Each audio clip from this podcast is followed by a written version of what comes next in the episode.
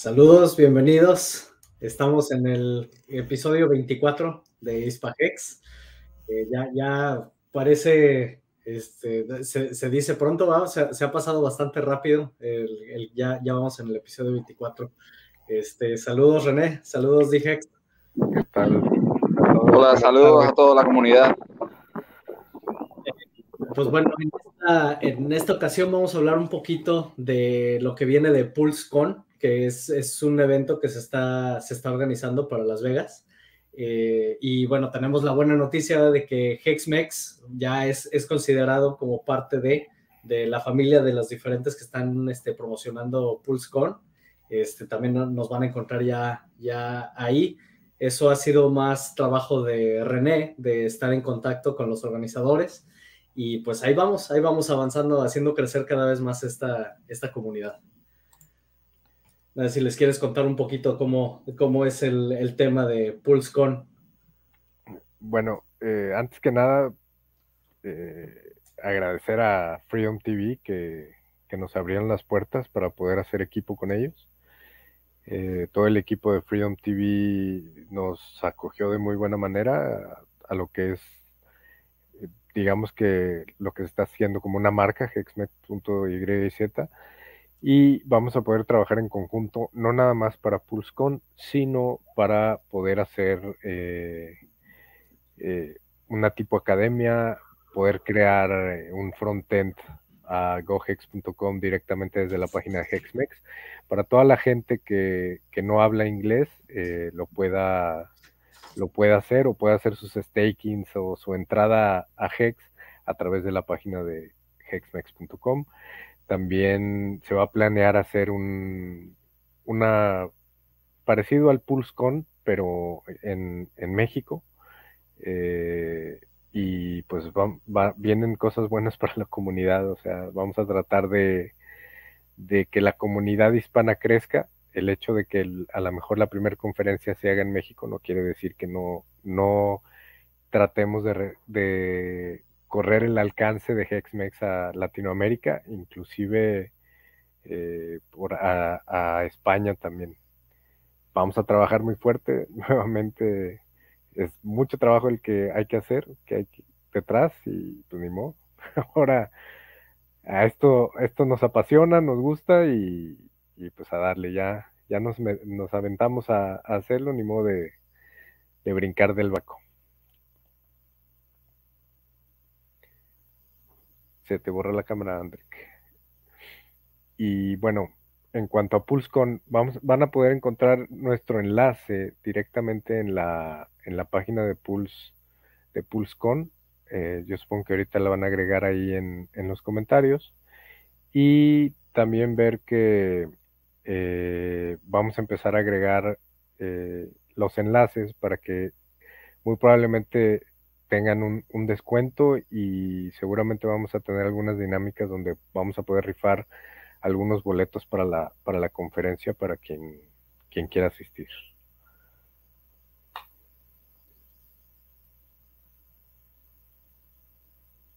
Si se escucha, o a lo mejor ya me quedé hablando solo porque Veo que sí, sí se escucha, sí se escucha.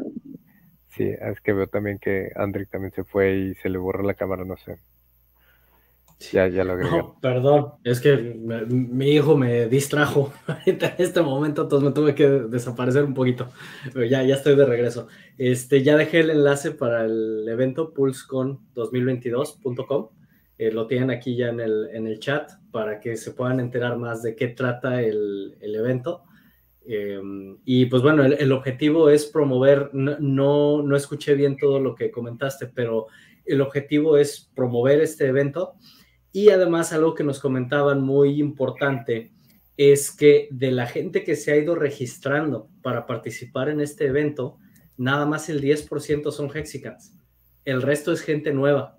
Entonces, eh, pues es algo, es algo que le va a dar mucha exposición, no solamente a Hex, sino a todo lo de Pulse Chain, Pulse X y todo lo demás que vaya, que sea de este, de este ecosistema. No sé si mencionaste algo de eso. No, de la cantidad de gente que, que es Hexican al, evento, no.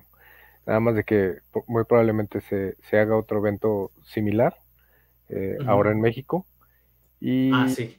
Eh, la ciudad pionera en eso, lo más probable es que sea Monterrey, eh, debido a, a la cercanía o digamos la exposición que ya ha tenido la población con cripto. ¿A qué me refiero? Eh, como ustedes saben, por ejemplo, en Bitso es patrocinador de un equipo de fútbol de aquí de, Nuevo León.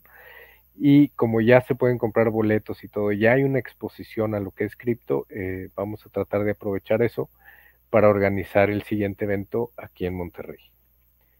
Y de ahí, pues ya nos iremos extendiendo a otras ciudades, otros países, eh, pero pues poco a poco, primero hay que caminar y luego corremos. Y también creo que habían comentado que este mismo evento o algo muy similar también se tiene planeado para España, ¿no?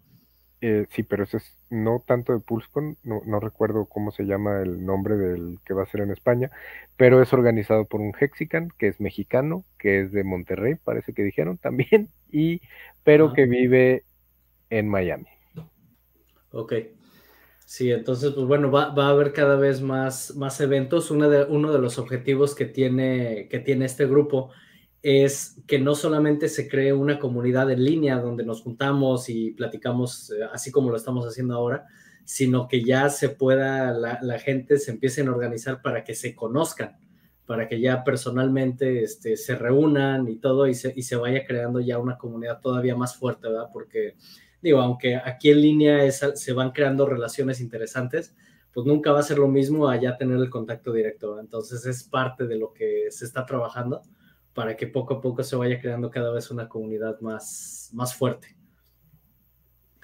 Entonces, pues bueno, ese es prácticamente ahorita el, anuncio que tenemos. Eh, yo espero para el siguiente live stream traerles ya más información para cuando quieran adquirir sus boletos, si va a haber algún beneficio o no el hecho de que lo hagan a través de nosotros. Eh, es parte de lo que estamos apenas ahorita negociando para ver qué se puede hacer. Y pues bueno, que, toda la gente que nos escucha aquí de habla hispana, pues que tenga un beneficio. Em, y bueno, eh, no sé si el día de hoy Wales nos vaya a acompañar más tarde. ¿No, no te comentó nada? Pues le mandé el link, me saludó y todo, y no me dijo, ay, nos vemos más tarde, pero ya sabes que Will siempre llega, llega ahí. Siempre llega un ratito más. Siempre que lo, invito, nunca me dice que no. Entonces yo creo, a lo mejor no se está escuchando, ya no tarda en llegar. Porque también, eh, o sea, aunque está en todos los live streams, es una persona que está súper ocupada. Sigue con su trabajo en Wall Street, está con su proyecto que trae de, de moneda y aparte está con el Trust el Hex Trust, que cada vez va más avanzado, y MCA, y pues como platicamos con Timoni también, eh, pues sabemos que trabajan en conjunto por las cuestiones políticas que tienen que arreglar, entonces es una persona que, que también está, ocupado. bastante ocupado, y sin embargo siempre aparece aquí en los live streams. Bueno, a ver, déjame empezar saludando. Eh, good morning, Hexicans. Si alguien se quiere integrar, Ahí está el enlace, si quieren integrarse en la, conversación, con todo gusto aquí son bienvenidos. Eh, muchas bendiciones. ¿Qué hay para hoy? Pues mira, hice la pregunta en el, en el grupo de qué temas les gustaría tratar y sí sacamos una lista un poquito, un poquito larga, pero por eso preguntaba también por Wales, porque hay algunas preguntas que son prácticamente dirigidas a él. Entonces, bueno, si no, esas las dejamos hasta el final. Em, saludos. Saludos, Antonio. Eh, Plexican, saludos. Saludos, igual. Eh, nos dicen aquí, eh, un placer estar con ustedes y felicidades por ingresar a PulseCon. Sí, pues es, ahora sí que esto es producto del mismo trabajo que se va haciendo aquí todos los días, pues vamos, este, vamos obteniendo cada vez un poquito mayor exposición y pues eso fue lo que al final nos llevó hasta, nos llevó hasta aquí, pero pues esto es gracias a toda la gente que nos ve. Em, hola a todos y bueno, aquí seguimos saludando. Dice, necesito hacerme millonaria ya. Pues eso necesitamos todos, todos los que estamos aquí.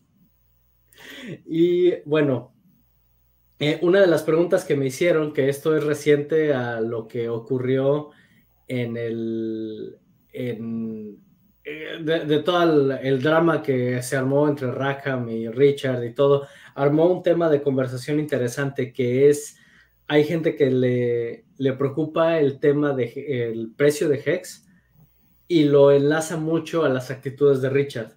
Y algunos preguntan que si las actitudes de Richard están afectando el precio de Hex. Aquí me gustaría primero escuchar sus opiniones y luego yo doy la mía. Bueno, Venga, René. Para mí no afecta el precio de Hex de toda la gente que ya está dentro y se entiende cómo, cómo funciona el sistema.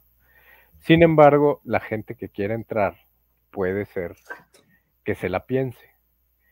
Y más que personas, a corporaciones. Porque pues ahí va a haber ciertas corporaciones que no van a querer tener eh, ligada su, su marca a un personaje a lo mejor controversial como lo es Richard. Sin embargo, cuando se entiende el producto, cómo funciona, pues aunque te caiga mal el, el fundador.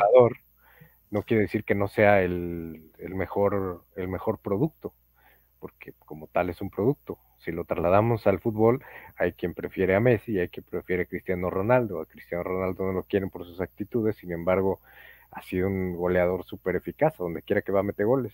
Te puede caer mal, pero donde sea funciona. Entonces, eh, es una manera de tratar de ejemplificarlo, ¿verdad? Eh, sin embargo, para mí no ha afectado el precio de Hex. Creo yo que el, cuando están viendo caer el precio, si entras a Uniswap para ver dónde está la mayor liquidez, o sea, creo yo que las ballenas están jugando con todos y por ahí puse en el grupo, de hecho, explicando más o menos esto, donde les decía de que la gente que tiene bastante puede tener la facilidad o la libertad de vender para asustar a los que tienen poco, porque la psicología te dice, ah, el precio está cayendo, como lo platicábamos ahorita en el Green Room con Digex en el caso de Bitcoin, y pues a lo mejor es momento de vender, ¿por qué? Porque el mercado va para abajo, y aunque la lógica debería ser a la inversa, eh, pues normalmente tendemos a seguir lo que, lo que hace el mercado. Entonces empiezan a vender, se asustan los pequeños y los grandes ven caer el precio, ven que todo, hay más hex disponible y cuando menos se lo esperan van y compran todo lo que se vendió y se quedan con una mayor parte del pastel, tratando de centralizar el sistema. Y creo yo que en gran parte eso también es lo que no le gusta a las instituciones, de que, por ejemplo, quisieran invertir una cantidad muy grande de dinero para hacer algo como lo que hizo Elon Musk con Twitter, pero se dan cuenta que aquí no se puede. Aquí es lo que hay. Nada de que yo quiero, yo compro, es lo que hay en el mercado. Si la gente empieza a vender y ellos empiezan a acumular, pues pueden llegar a tener una mayor posición, pero jamás van a ser mayoritarios. ¿Por qué? Porque la OA tiene el control. Ese es mi punto de vista. Entonces, cerrando, no, no creo que las actitudes de Richard estén haciendo que el precio baje. Si tú dijes. Yo pienso, bueno, más o menos exactamente todo lo que acaba de decir René Nada más añadir que al final todo esto viene siendo un poco de marketing, ¿no? Y Richard, además de ser una persona excepcionalmente inteligente, es un tipo extraordinario. Él sabe mucho de marketing. De hecho, una de sus compañías millonarias es, es, puramente de marketing. Y él lo ha dicho varias veces. Él está intentando apelar a un público, o sea, llegarle a un público que, como dice René, no son los tipos eh, estos venture capitalists y las corporaciones. No estamos hablando de BlackRock ni de Citadel aquí, estamos hablando de gente común como nosotros que puede pensar, bueno, si esto me da dinero y hace lo que dice que hace, pues a mí no me importa cómo sea Richard, ¿no? Y desde cierto punto de vista puede que su actitud eh, impida que haya una mayor adopción a este otro tipo de personas, ¿no? A la gente más conservadora, a, como, como pasó, ¿no? Que según Rackham Richard, eh, eh, pues sus socios, ¿no? Como que no se sienten a gusto. Y sí, podría eso ser una barrera de entrada, pero me da la impresión de que si Richard lo está haciendo es porque lo tiene planeado. No creo que él sea tan tonto que como que se dé cuenta que eso afecta al proyecto, por la sencilla razón de que él ha demostrado que está dispuesto a hacer lo que sea necesario para que Hex, eh, para que Hex sobreviva y no solo sobreviva, sino que triunfe. Tanto es así que, bueno, estamos ahora mismo en el proceso de todo el ecosistema. Eso a mí, desde, desde que él empezó a hablar de, construir un, nuevo ecosistema, me dio una señal muy positiva yo había estado, he estado en otras comunidades también, y por ejemplo, una que a mí me, me gustaba mucho y tenía muy buenas expectativas, lo he comentado creo en otros lives, es la de Cardano, la de ADA.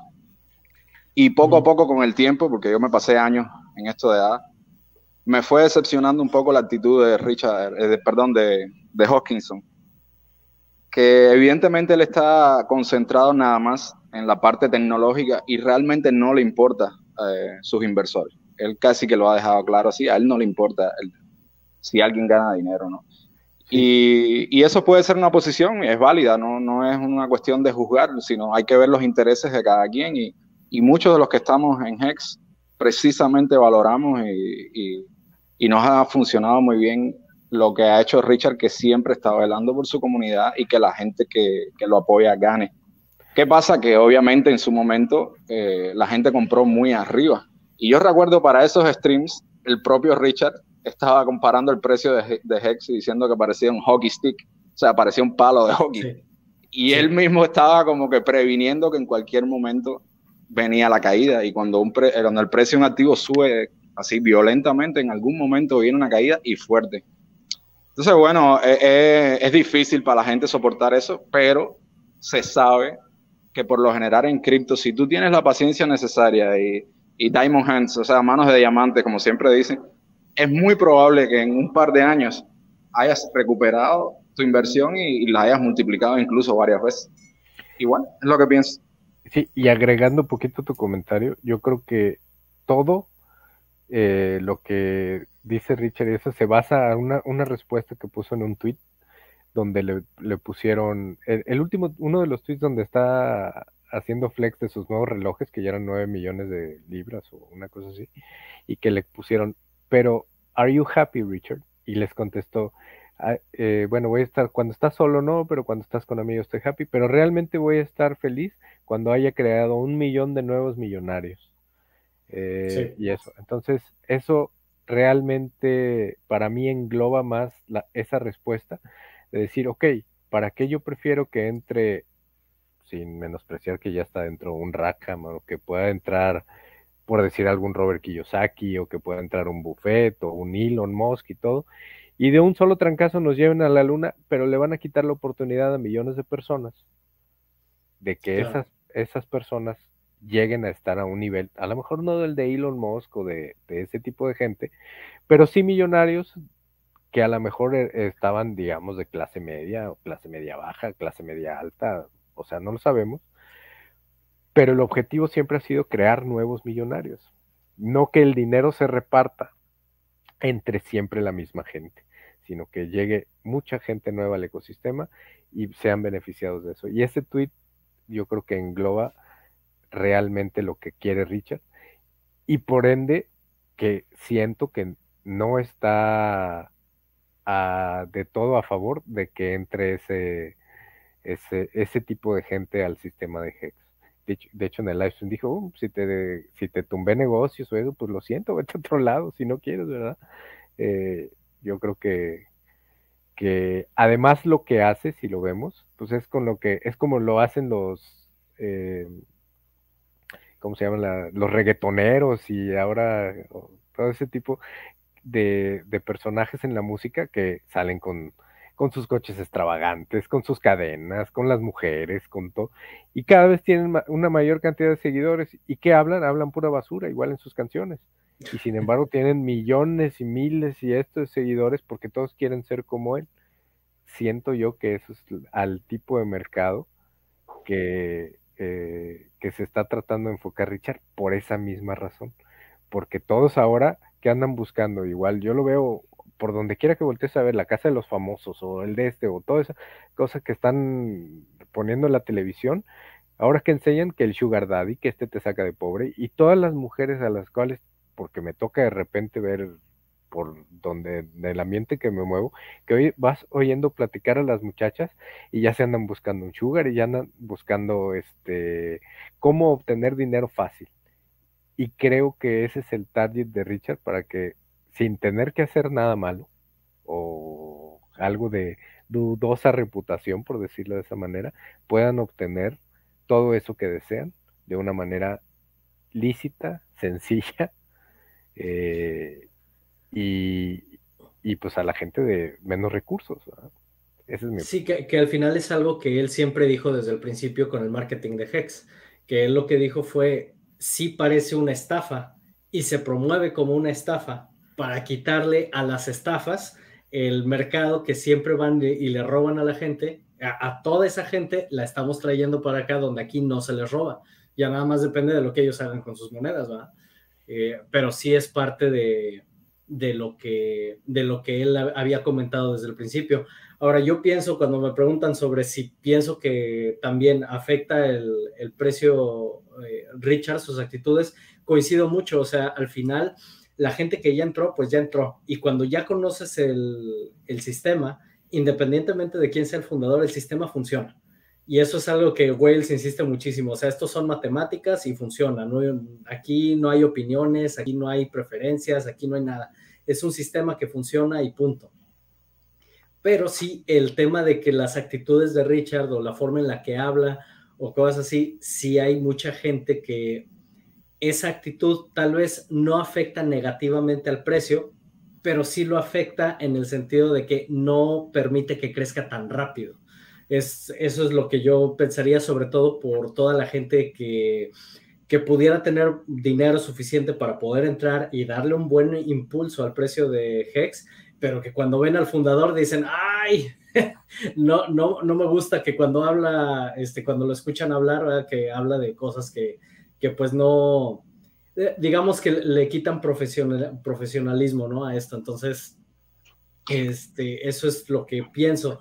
Ahora, con respecto al target, híjole, esa, esa parte es la única que no me queda muy clara en cuanto al, al target que tiene Richard, porque por un lado, sí, como, como comentas, o sea, él enseña mucho el bling para, para que mucha gente lo quiera imitar, pero por otro lado también lo hace porque como comentaba Dijex, no se está enfocando tanto a las corporaciones, sino a los individuos. Pero los individuos ricos compiten entre ellos a ver quién tiene más bling. Y entonces ahí es donde dices, bueno, ¿a quién está realmente picando ah, con todo esto que está mostrando, con todo lo de Louis Vuitton y sus Ferraris y sus relojes y esto y lo otro? Pues los que quieren competir con eso, pues, pues son los que también están en ese nivel, ¿no?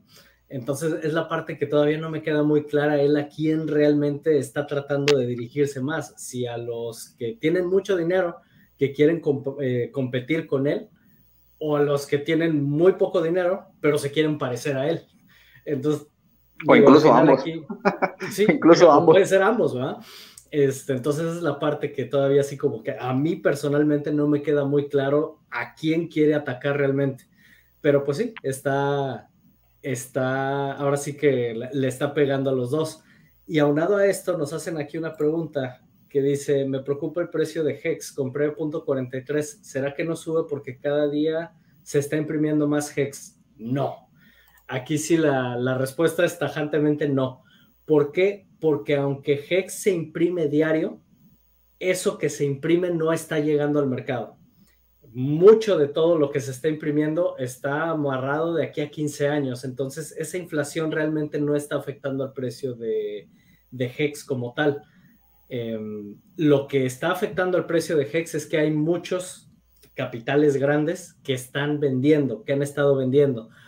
Pero si vuelves a ver la tendencia, y esto tú lo puedes revisar en Staker App todos los días, hay más gente que está comprando que la que está vendiendo. Lo que pasa es que los capitales que se están moviendo al momento de hacer la venta son muy grandes y toma mucho tiempo que los pequeñitos empiecen a absorberlo. Entonces, eso es lo que hemos estado viendo y se repite desde que empezó la caída del precio de Hex hasta el día de hoy.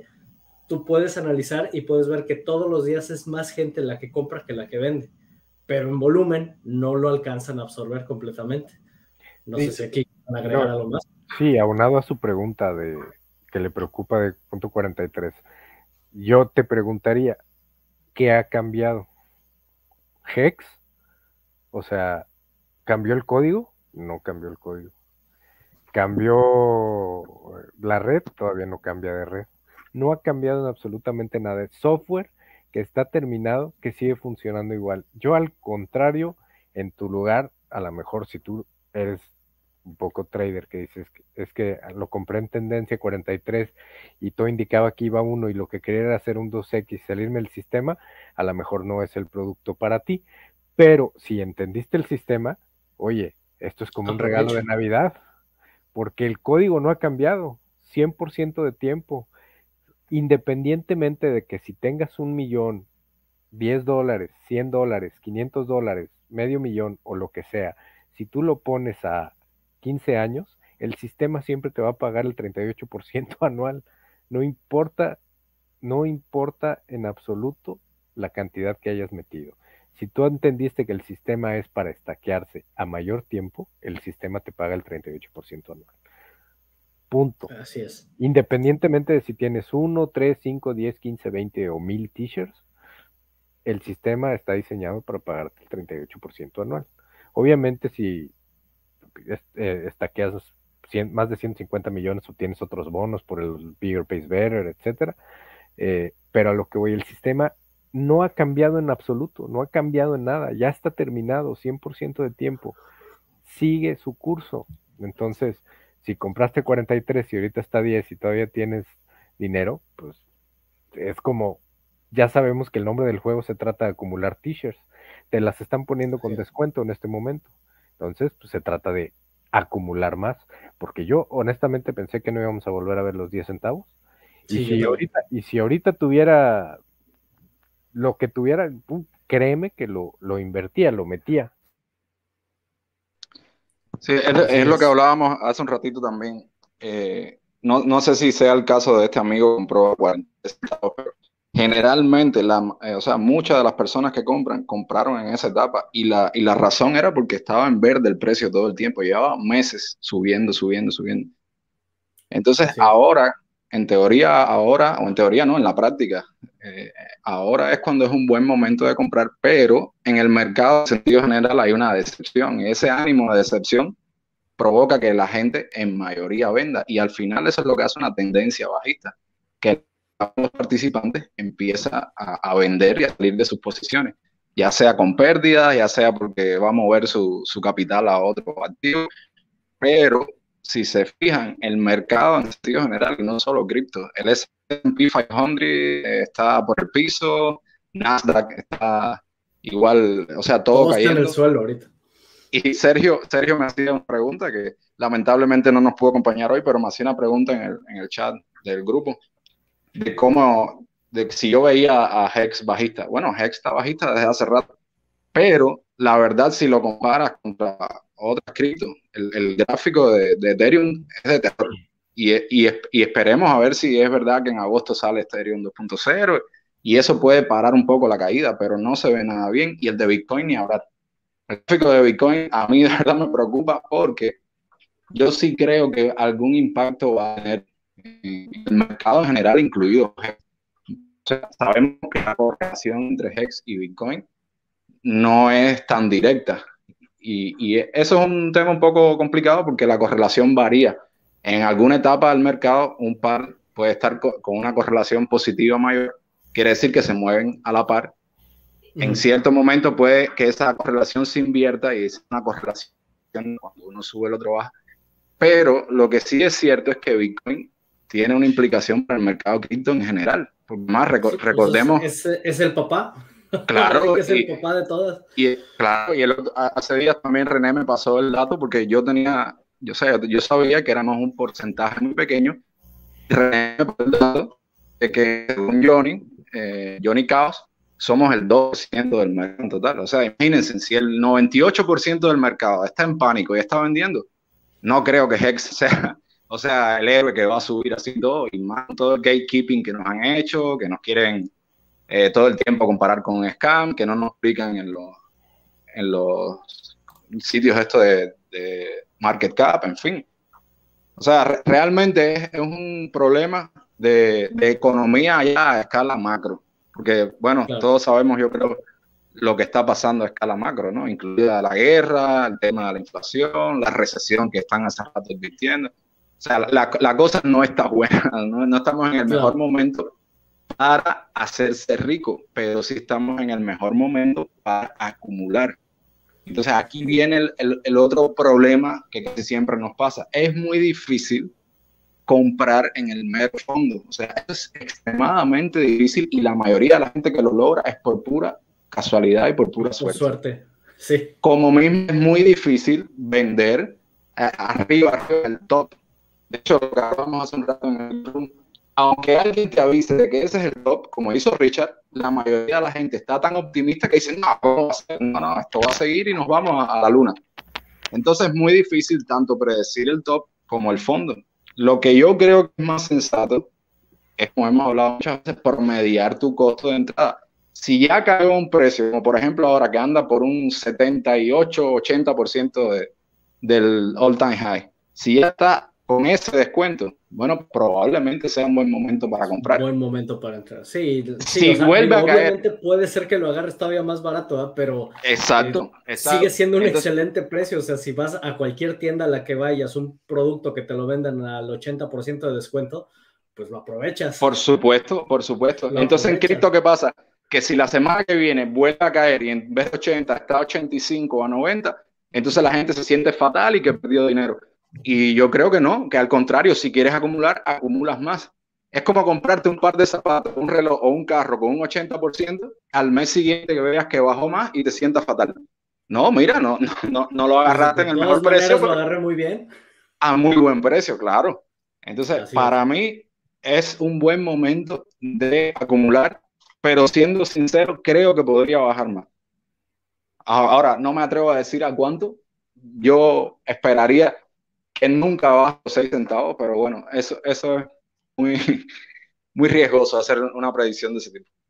Claro. Sí, yo cuando estuve viendo la gráfica, este, digo, las gráficas, la lectura de gráficas nunca ha sido mi fuerte, pero por lo que entiendo, estamos hablando de que pudiera, si llega a bajar a 8 y hasta 6.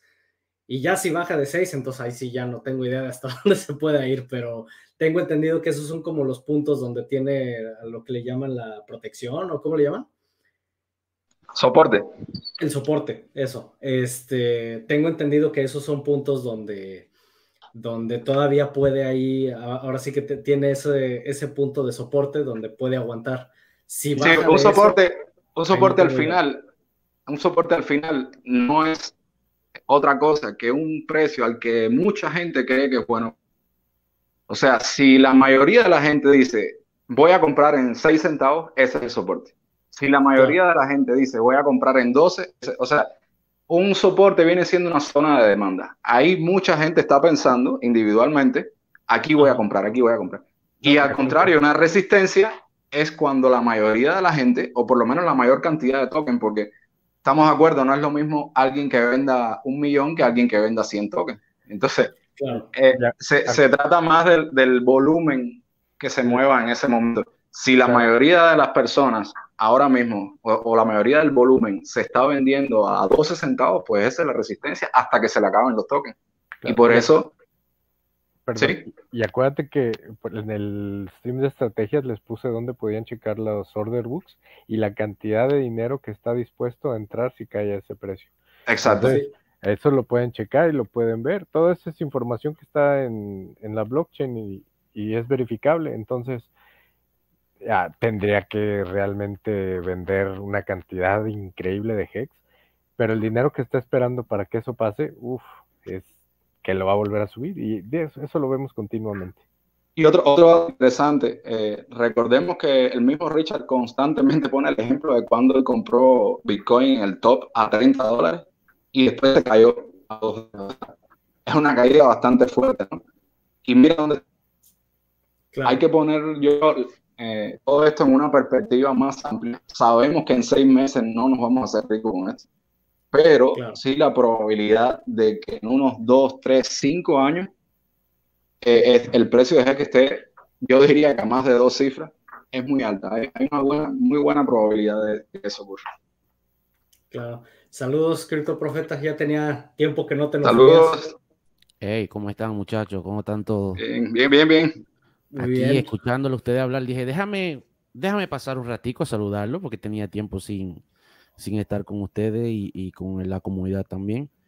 Pero estuvimos ahí hablando un poquito, me estoy moviendo más en la comunidad inglés, que me están invitando estos muchachos y preguntándome muchísimas cosas. Y dije, déjame practicar mi inglés un poquito más, ¿no? porque tenía tiempo sin hablar inglés, entonces. Y dije, déjame pasar hoy, como tengo tiempo, dije, déjame pasar hoy a saludar, a ver cómo están todos y a aportar un poquito también a, a, lo que está pasando en el mercado, la cual muchas personas están en pánico y están vendiendo y verdaderamente es el mercado completo que está en pánico. Y lógicamente sabemos que ya el ciclo pasó y también muchas personas lo que están haciendo ahora es vender y con mucha razón, porque muchas personas han comprado cuando, y mira, yo saqué los gráficos, ¿no? porque estaba analizando los gráficos hace, hace un par de horas y estoy también ahí en el protocolo de Uniswap viendo lo que los del TBLs y me estoy dando cuenta que, ¿verdad? No hemos, hemos subido de cuánto, cuánto, cuántos holders. Desde la semana pasada hemos llegado a los 300 mil holders y en una semana hemos obtenido aproximadamente unos 6 a 800 personas extra. Significa que hemos subido un 0.035%. Eh, o sea, esto demuestra lo, lo, que había comentado hace rato, ¿no? Que, que, es más gente la que está comprando que la que está vendiendo. Sí. Y eso le da también una fuerza porque muchas personas que, y, también, y algo que estaba muy, muy desacuerdo con muchos de los influencers en, en Twitter era que um, hubiera una cierta discusión en el, en el Twitter, Twitter um, live stream. que sí, en los spaces, que habían decidido, sí, pero yo estoy, estoy todavía en ganancia lo sabemos que están en ganancia. Muchísimas personas que compraron en, en 0.001 centavo, pero hay las personas que compraron en 45 centavos. Claro. ¿Entiendes? Entonces, eh, habían puesto, entonces empezó una discusión y todo el mundo discutiendo y hablando, ¿no? Pero hay que tener un poquito de compasión también para las personas que, que, entraron en el tope, porque si voy al gráfico ahora mismo, si me puede permitir eh, el, screen share para poner el gráfico. Sí, claro. Eh, aquí. Sí, aquí lo que mucha gente eh, le, cuesta, le cuesta, y es algo que también comentábamos en el live stream anterior, cuando compran Hex, realmente, ¿cómo lo digo? Realmente no le estás, eh, digamos que no estás realmente comprando Hex si no lo has puesto en stake. Mientras, mientras, no lo hayas puesto en stake, es como si hubieras comprado un Dogecoin o cualquier otra moneda que puede subir, puede bajar y a ver, a ver cómo le va, ¿no? Pero hasta que estás utilizando el, el, mecanismo del staking, es cuando realmente entonces tienes HEX. Antes de eso tienes cualquier otra moneda. Entonces, esto es algo que le tiene que quedar muy claro a la gente. ¿Por qué? Porque si entienden el mecanismo del staking y entienden que a largo plazo es como más te conviene entonces no importa si en este momento hay caídas de precios o no, ya, ya estás realmente obteniendo los beneficios de HEX, aunque en valor el precio todavía no sea, eh, pues ahora sí que no esté cumpliendo con tus expectativas, ¿verdad? Pero ya estás utilizando el sistema. Y esa es la parte que sobre todo a la gente nueva le tiene que quedar clara. Realmente no estás usando HEX, no, no, no puedes decir que tienes HEX si no estás estaqueado si no está usando a Hex como debe de ser usado. Porque a, la verdad, Hex fue creado para, para que puedas recibir esas, esas, esos minting de, tu moneda a cambio, ¿no? Y muchas personas no lo están haciendo. Lo tienen en su portafolio por tenerlo en el portafolio, pero no lo están usando como debería de ser usado. Y lógicamente se entiende la razón por la cual ellos se están sintiendo de esa forma.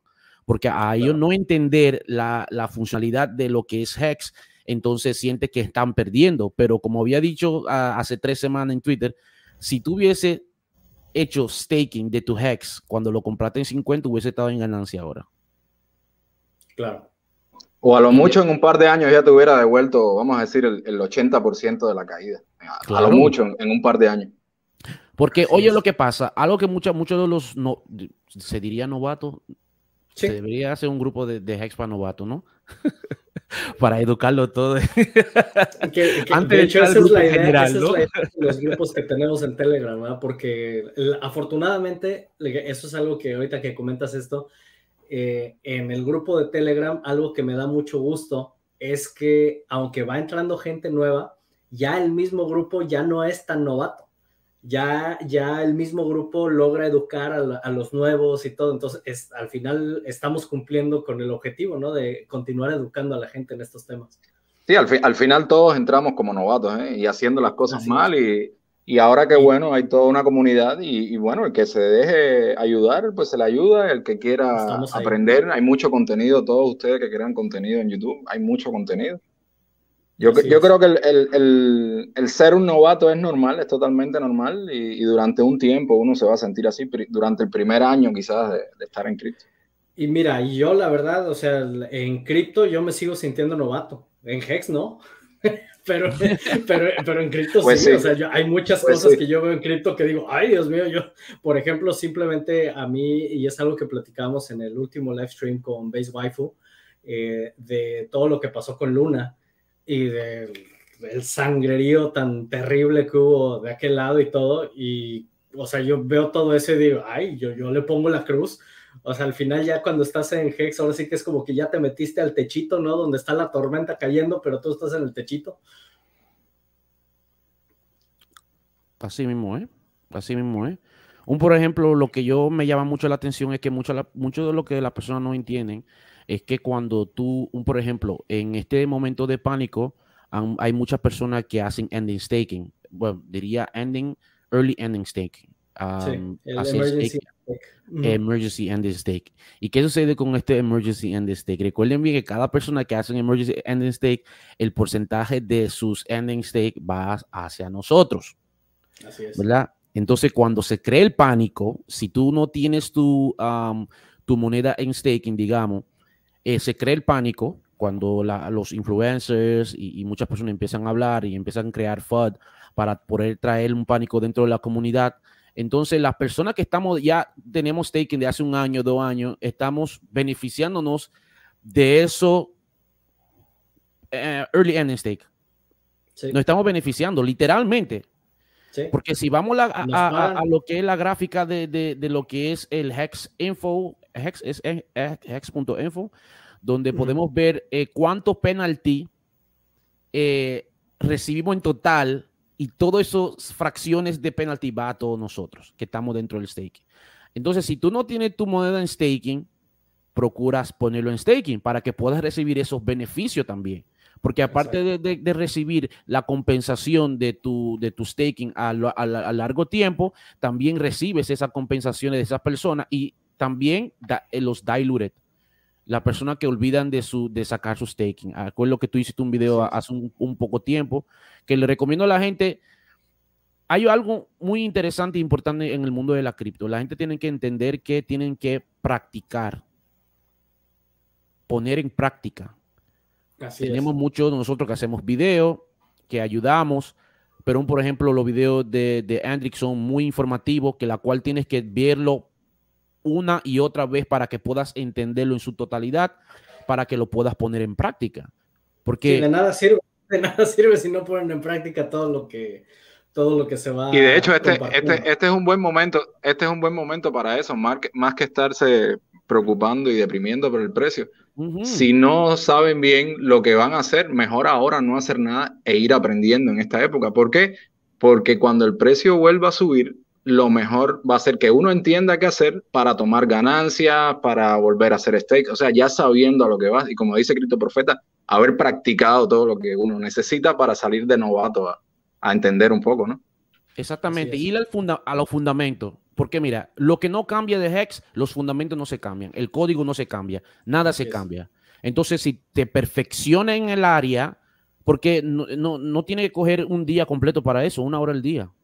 15 minutos al día. Entonces va practicando porque los videos no son tan largos, son de, de, 15 minutos, a veces son de 10 minutos, 5 minutos. Entonces, si tomas esos 5 minutos para practicar, aprender, educarte, para que puedas entender, para que cuando venga el otro ciclo, el otro ciclo de mercado, ya sepas cuál es la decisión tomar, cuáles son las mejores decisiones, cuando tú puedes hacer tu staking. Eh, Richard también tiene un video bien bacano, pero si no sabes inglés, entonces uh, ha traducido casi todos los, todos los videos la cual no les cuesta nada, pero la gente se pone en pánico y ven el precio bajar, y entonces no duermen, eh, crean estrés, se enferman, eh, eh, y, ya hay gente que hasta que han se ha suicidado.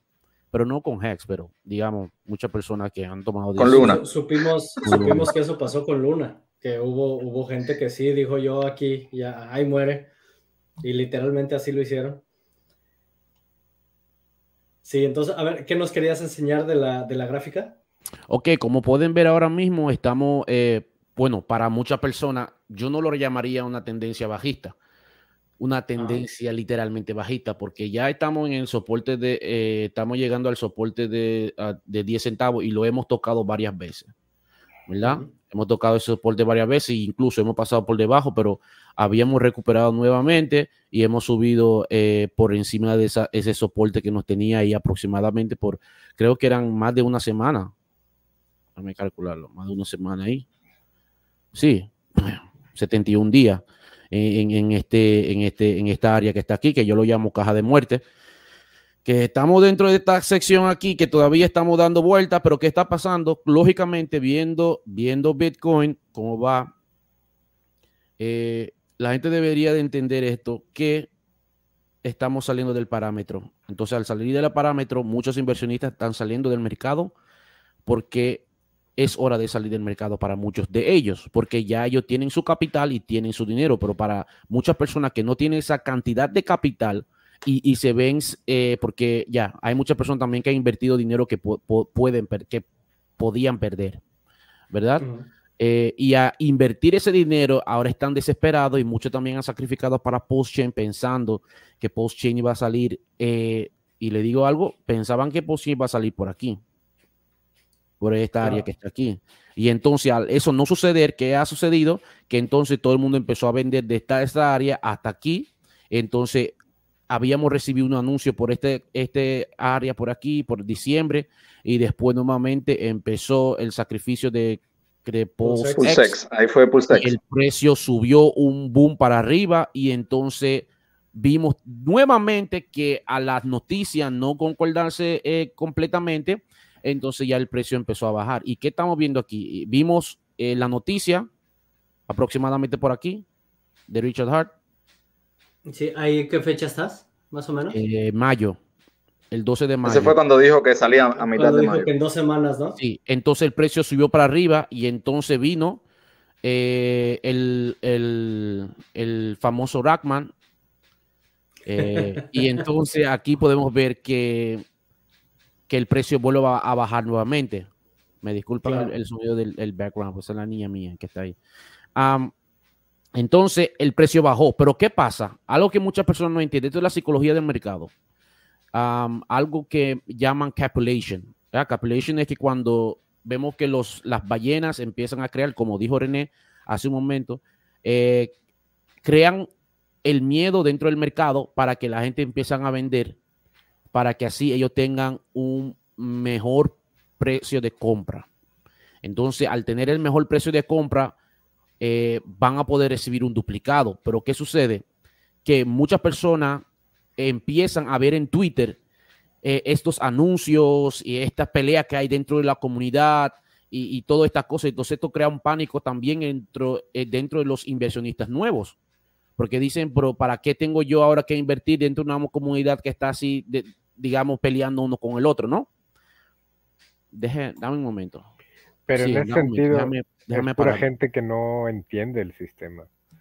Porque quien lo entiende, o sea, se puede pelear Richard con Rackham o hasta con el presidente, se pueden matar a Richard, el sistema va a seguir funcionando igual. El sistema no se acaba, está terminado, está bloqueado, el código es código, es software, es terminado, independientemente de lo que pase, el sistema te sigue pagando. En términos de HEX tu 38%, 40% anual si estás estaqueado a 15 años. Entonces, todo eso es puro ruido alrededor de todo lo que está pasando y desgraciadamente la gente se deja influenciar por el ruido, porque quien entendió el código y quien entendió Hex sabe que pase lo que pase, diariamente tienes tu paga, que no la puedes ver porque estás estaqueado, pero el sistema todos los días te está dando más Hex y se acabó. A ver, aquí nos hacen la pregunta. Dice, tengo algo de Hex, ¿qué es mejor ponerlo en stake o esperar a que se duplique en el snapshot y después de eso ponerlo en stake? Mi recomendación, aquí obviamente depende de tus planes, depende de, de, qué objetivos tengas a corto, mediano y largo plazo. Pero si tú piensas utilizar Hex a largo plazo, que es el modo óptimo de utilizar Hex, la recomendación es que lo hagas ahora, porque la cantidad de acciones que vayas a obtener la vas a duplicar. De otra forma, pues te vas a esperar a, hacerlo ya después y no sabemos en qué condiciones vayas a poder, porque además acuérdate que todos los días va cambiando el rate que hay de acciones con respecto a Hex, el precio de las acciones con respecto a Hex. Y creo que René acababa de compartir una gráfica en el, en el grupo donde creo que ya llegamos a los 21.800 Hex, ¿no? Por t-shirt. Eh, precisamente hoy está en 21.835. Pero aunado a eso, vuelvo al comentario que acabo de hacer. Si tú lo tienes stake en stake, aunque sea 100 días, si tenías un hex y a lo mejor ahora vas a tener 1.02 o 3 hex, entonces cuando se duplique, se te van a, duplicar tus 1.02, no tu 1. Así es. ¿Qué, conviene? Ponlo en stake. Si no lo quieres a largo plazo, no importa. Obviamente tu paga va a ser menor, pero va a ser mayor a que si lo tienes líquido. ¿Sí? líquido realmente, aunque tengas las monedas Hex en tu cartera, si lo tienes líquido, no puedes decir que tienes Hex. O sea, porque realmente Hex es el esquema de, las acciones, es el staking. De otra forma, o sea, ve Hex como si fuera una moneda de perrito, nada más es lo que tienes cuando lo mantienes líquido. Así es como, lo veo yo. Y como tú dijiste, debería de ver cuál, es, cuál sería su situación. Eh, ya tiene Pulse Chain, ya tiene Pulse X. ¿Cuál sería la situación en la cual él se encuentra en este momento? ¿Verdad? Para así tomar una decisión y decir, ok, ¿sabe qué? Voy a tomar el, el 50% de mis Hex y pongo 50% en stake para poder recibir la duplicación de, de Hex más los APY más los T-shares. Porque recuerda bien, si digamos tú pusiste eh, eh, 10.000 hex y los dividiste en dos, 5.000 por un lado y lo pusiste, pusiste 5.000 a staking por aproximadamente, digamos, 2, 3, 4, 5 años, recibirás el doble APY, eh, el APY del lado de Post, Post Chain y el lado de Ethereum. Entonces ya tiene un doble APY, encima de eso serían, digamos, si son 40%, son 80% que vas a estar recibiendo, ¿verdad? Anualmente. Pero claramente dice ahí Crypto Profeta que ¿qué le recomendamos? Si dejarlo líquido o en stake para esperar el Chain. O sea, si está esperando de todas maneras al lanzamiento de Chain para que sean las eh, los gas fees más baratos, por como lo veas, si quieres hacer un stake a un mes o a dos, porque es lo que nos han dicho, si tienes 10, a lo mejor vas a tener 11 o 10.5, no sé. Si lo tienes líquido, vas a tener 10 duplicado. Ok, está bien, vas a tener 20. Pero si lo tienes en stake, así sea al menor tiempo, ahora ese 10.5, pues ya van a ser 21, no 20. Así Entonces, y nadie te asegura, esto es importante porque yo entiendo que a veces en los costos de gas eh, nos están matando, aunque ahorita han estado un poco reducidos, accesibles, pero nadie te asegura que el hex que tienes va a seguir a 10 centavos o a 11. O sea, eso lo tienes que tener bien en mente. A mí no me gusta ver mucho el precio porque realmente yo veo el precio cuando tengo dinero para comprar, que digo, chin, lo quiero agarrar barato, o si voy a vender, que digo, necesito salir a una, en una buena oportunidad. Pero como estoy estacallado al 100%, el precio a mí honestamente me vale, porque sé que diario yo tengo más hex en mi cartera, en mi, en mi stake. Entonces, volviendo a ese punto, eh, estar estaqueado a corto o a largo plazo, como lo quieras ver, siempre te da la, opción de que vayas acumulando más hex, que a lo mejor ahorita no te tuvieras, como dice Cripto Profeta, depende de cada quien, el dinero para estar comprando más. Pero si no tienes el dinero para tener, para comprar más, pues utiliza el sistema para que te dé más. Y, aquí a tener en cuenta también otro punto importante de por qué también es importante tener tus Hex en stake, que no tiene nada que ver con Hex, pero es algo que comentaba Wales en el, episodio anterior. Ya no hay necesidad de mantener tus Hex líquidos porque cada vez la misma comunidad está creando nuevas monedas alrededor de Hex con las que también te puedes ver beneficiado y que se mantienen en modo líquido. Por ejemplo, Hedron, por ejemplo, el Pulse Dodge, no sé qué, que todo esto son regalos que se le van haciendo a la comunidad de quienes han creado sus propios stakes. Y todavía vienen más proyectos, vienen nuevas cosas. Entonces, ¿esto qué ventaja nos da? Que ya no vas a tener necesidad de tener tus hex líquidos porque vas a tener muchas otras monedas que se te van a regalar y que esas sí las puedes vender. Con esas sí puedes tú capitalizarte, hacer lo que tú quieras con ellas y no tocas tus hex. Entonces, ese también es otro punto que poco a poco yo creo que cada vez vamos a ir viendo más beneficio por ese lado también. Al rato llega Wales, que viene retrasado. Y, quiero tocar un punto también para, esa persona que, eh, cuando escuché ya el snapshot, van a hacer el snapshot o van a, vamos a ir a, lanzar y tal y tal tiempo, yo puse todo mi staking, ¿no? Puse creo que eran 50 mil hex staking y no, no salió hex. entonces dije, wow, ok, entonces ahora lo voy a sacar. Me cobraron, creo que eran 500 dólares para sacar el staking. Y dije, bueno, vamos a intentarlo de nuevo. Y lo volví, lo puse otra vez y ahora lo puse otra vez porque quiero, quiero recibir ese doble, ese doble, em, doble puntuaje de APYs que están dando ahora mismo. Pero algo que quería comentar con las personas y una cosa que me llamó mucho, la atención en Twitter, no sé si me están escuchando. Um, sí, se escucha. Ah, ok, muy bien. Um, no sé si se dieron cuenta de algo en Twitter. Voy a mostrarle el, Twitter para que ustedes puedan ver algo. Déjame hacer así. Vamos a ver si ustedes se dieron cuenta de esto. A ver. Aquí. ¿Ustedes se acuerdan de esto? A ver, comparte la no, pantalla. No, se ve la pantalla todavía. No se ve la pantalla. Ah, perdón, es que me, había botado el. Me, botó el navegador y por eso se, se botó todo, pero ya, ya estoy de regreso. ¿Ahora lo pueden ver? Sí. Aquí se ve un tweet.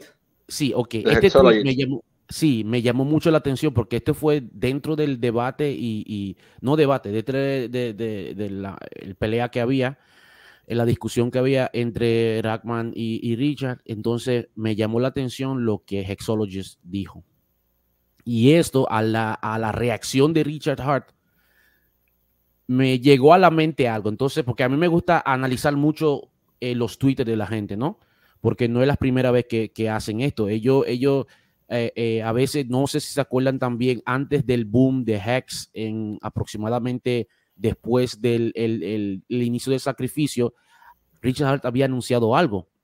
Y yo no sé si ustedes se acuerdan. ¿Cuántos de ustedes quieren ver un 1000X? No sé si ustedes se acuerdan de ese tweet. Sí. Bueno, cuando él hizo ese tweet, de un momento a otro, vimos que el precio de Hex disparó. Se disparó. Vengo ahora, disculpen. Sí, pues ese tweet lo que dice Hexologist es lo que les estaba diciendo, o sea, que las ballenas juegan con, con los pececillos y los ponen y, eso lo hacen desde que desde que existe el mercado con las noticias. Esa, es una de las formas incluso que George Soros y, y todos estos amigos eh, multimillonarios han utilizado, incluso comprando medios de comunicación y divulgando noticias que hacen que el público general entre en pánico y eso hace que el precio caiga así, ventas de pánico y ellos son entonces los que compran abajo. Eso lo han hecho los Rothschild, Soros, eh, casi todos los grandes pejes, las ballenas de las finanzas tradicionales. Y aquí en cripto está pasando lo mismo. De hecho, yo me atrevería a decir que aquí en cripto es peor, porque no hay regulaciones. Cuando, cuando, cuando Elon Musk ha hecho par de, de tweets en, la, en los mercados tradicionales, sí le han jalado las orejas. Pero cuando lo ha hecho con Doge, cuando lo hizo con Bitcoin, no pasa nada. Entonces es un poco más complicado aquí en cripto. Sí, en cripto es, un poquito más, como, como dijiste, como no está regulado, automáticamente no pueden hacer absolutamente nada. ¿Verdad? Siempre y cuando no afecten sus inversiones. ¿Verdad? Porque yo me acuerdo una vez también que Elon Musk estaba hablando muy mal de Bitcoin, entonces eh, la, la cabezante de Coinbase, una de las cabezantes de Coinbase le llamó la atención le dijo, hey, hemos invertido, ¿qué es lo que estás haciendo, verdad? Entonces, también, entonces... Sí, ah, pero bueno, no, no ah, pasa de ser, vamos a decirlo así, un, un, un, un Un codo- problema un codazo, pero no, Sí. no tiene repercusión legal, digamos. Sí, Sí, no tiene repercusión legal mediático. para él porque no hay regulaciones. mm, Exacto, exacto. Pero, pero en las finanzas tradicionales eso está un poquito más controlado y aún así se hace. O sea, a lo que voy es que es, es muy lógico ese tweet que pones el solo y estoy totalmente de acuerdo con él. Probablemente sea lo que haya pasado hasta con Rackham, no sé. Son Y probablemente a, a través de este tweet, la reacción de Richard Hart me dio como el, el entender, ¿no? Como, ok, yo no había pensado en eso, ¿verdad? Yo me había olvidado de eso. Entonces probablemente Claro. crean, crean un código anti-whale, ¿me entiendes? Digamos que, que- que hemos visto en muchos de los eh, monedas deflacionarias que crean un, un- un código anti-whale para que los, los whales no saquen dinero de una vez, sino que eso limites, limiten su, su, a su, su exit del mercado, ¿verdad? Entonces, por eso fue que yo dije, déjame compartir este tweet para ver cuáles son, qué es lo que ustedes piensan de este tweet, si solamente fui yo que pensé de esa forma, porque entonces ahí me, da- me da- me damos cuenta verdaderamente que, que- que se le había pasado de la- debajo de la mano, ¿no? A Richard. Entonces, Alexology eh, comentar eso, entonces dijo, oh, espérate, yo no había pensado en eso de esa forma, ¿no? Y gracias. ¿Este tweet fue de hoy? No, este tweet fue ah, eh, la, semana, la semana pasada. No, Ah, fue hace como tres días. Sí, hace como, sí, algo así, algo así. Porque yo, yo tiré la foto de una vez, porque tú sabes que ahora tienen la tendencia de escribir algo, entonces pues lo, lo borran, ¿no? Entonces, sí. Sí. Sí, pero sí fue hace como tres días porque precisamente fue cuando empezaron todo de el- la bronquilla con el Rackham. Y fue, no recuerdo si antes. eso fue o- en- en el mismo tweet, eso fue en el mismo tweet de Rackman. Pero lo que no recuerdo es si fue antes o después de, del video con las Playmates. Pero no, fue, fue, de- fue antes, fue antes, fue Pero, antes. pero fue en ese Inter.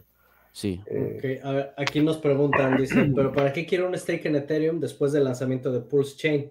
Yo creo que IHEX va a caer muchísimo y PHEX se va a ir a la luna. Creo que mucha gente va a migrar su Hex a Pulse Chain. Aquí dejo que los demás respondan a esto. yo, ojalá, ojalá y tomen el precio. Yo voy a estar listo ahí. Voy a pedir- voy a- Para voy a comprar pedir más. Prestado, voy a pedir prestado en Liquid Loans o en alguno de esas para comprar todo lo que dejen ir en Ethereum y no creo que sea el único, porque como él bien dice, como todos se van a ir, se va el pastel Van se a va a tumbar el repartir precio. entre menos, ¿no? El pastel se reparte entre menos en Ethereum, o sea, Claro. vas a Exacto. tener mayores ganancias. Y, Exacto. y si me va a y si me llega a contestar, sí, pero los gas fees van a estar bien altos, le voy a decir, gracias papá Hedron, que me vas a pagar los fees gratis. Claro. Claro, claro, ahí sí, este, digo, este es, este es una, es una perspectiva muy común cuando, cuando se habla de que viene una nueva red, que, que ¿cómo se llama? Que, que como la nueva red es mucho más económica, pues obviamente con eso, pues ya no conviene utilizar la vieja. Sí, pero aquí te estás olvidando de cómo funciona Hex. Ujú. Y, y esa es la parte que volvemos a lo mismo, tienes que entender cómo funciona Hex. Y si lo entiendes bien, entiendes que el objetivo es estar estaqueado a largo plazo.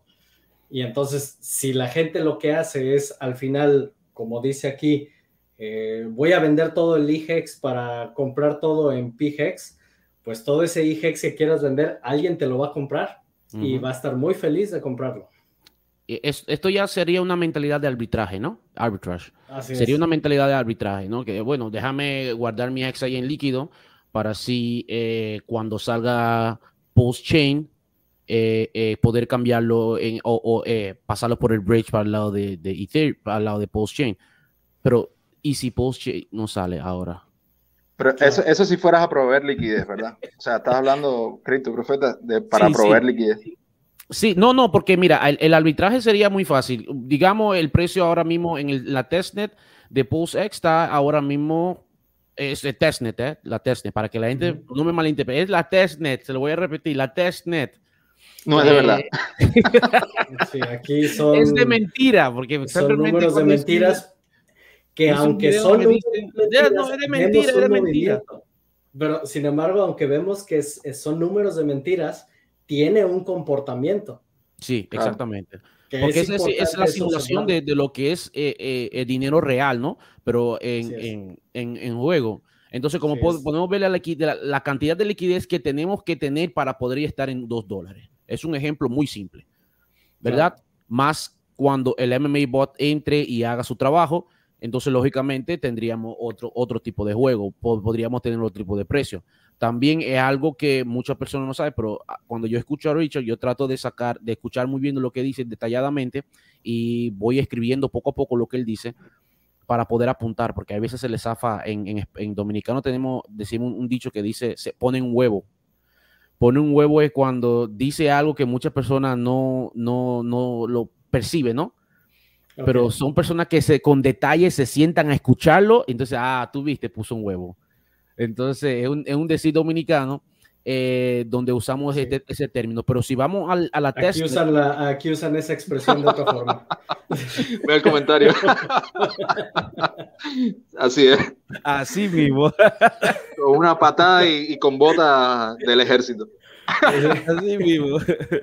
Entonces, si vamos a la testnet, podemos ver la cantidad de liquidez que hay que haber, ¿verdad? Para que podamos llegar al 2 dólares con 99 y aquí lo podemos ver. Y más con lo, en los pools también podemos analizar cuáles son los pares que tienen más liquidez y a base de eso podemos sacar una determinación que cuando salga la red real podemos decir, ok, determinadamente, esta es la cantidad de liquidez que debemos de tener, cuántos son el volumen de transacción, esa es la cantidad de volumen de transacción y así podemos decir y determinar cuál sería un precio exacto para la, la, la mainnet de Pulse Chain, ¿verdad? Entonces, eh, de vuelta al arbitraje, eh, lógicamente muchas personas dicen, ah, pero si Hex está en Ethereum, está a 10 centavos y ahora está en 2 dólares en, la, en Post Chain, entonces quieren usar ese método de arbitraje, pasarlo por a bridge, mandarlo por Post Chain y ahí sacarlo y sacar una ventaja. Se puede hacer, pero no se sabe cuál sería el precio real de, Post, de, de Hex cuando esté ya en la red de Post Chain que es algo muy peligroso también, porque muchas personas eh, pasan, por, pasan por apercibido que ellos creen que van a recibir un mejor deal. De lado de y no sabemos. Y lo otro es que entre más arbitraje haya, más se igualan los precios entre las dos blockchains. Así es. Así es. Ahora, también vemos esa, ese, esa, ese precio, aunque es una tendencia, lo vemos ahorita en este momento porque pues la red principalmente está siendo traficada por gente que sabe del ecosistema y te aseguro que el 90% ya sabe cómo funciona Hex.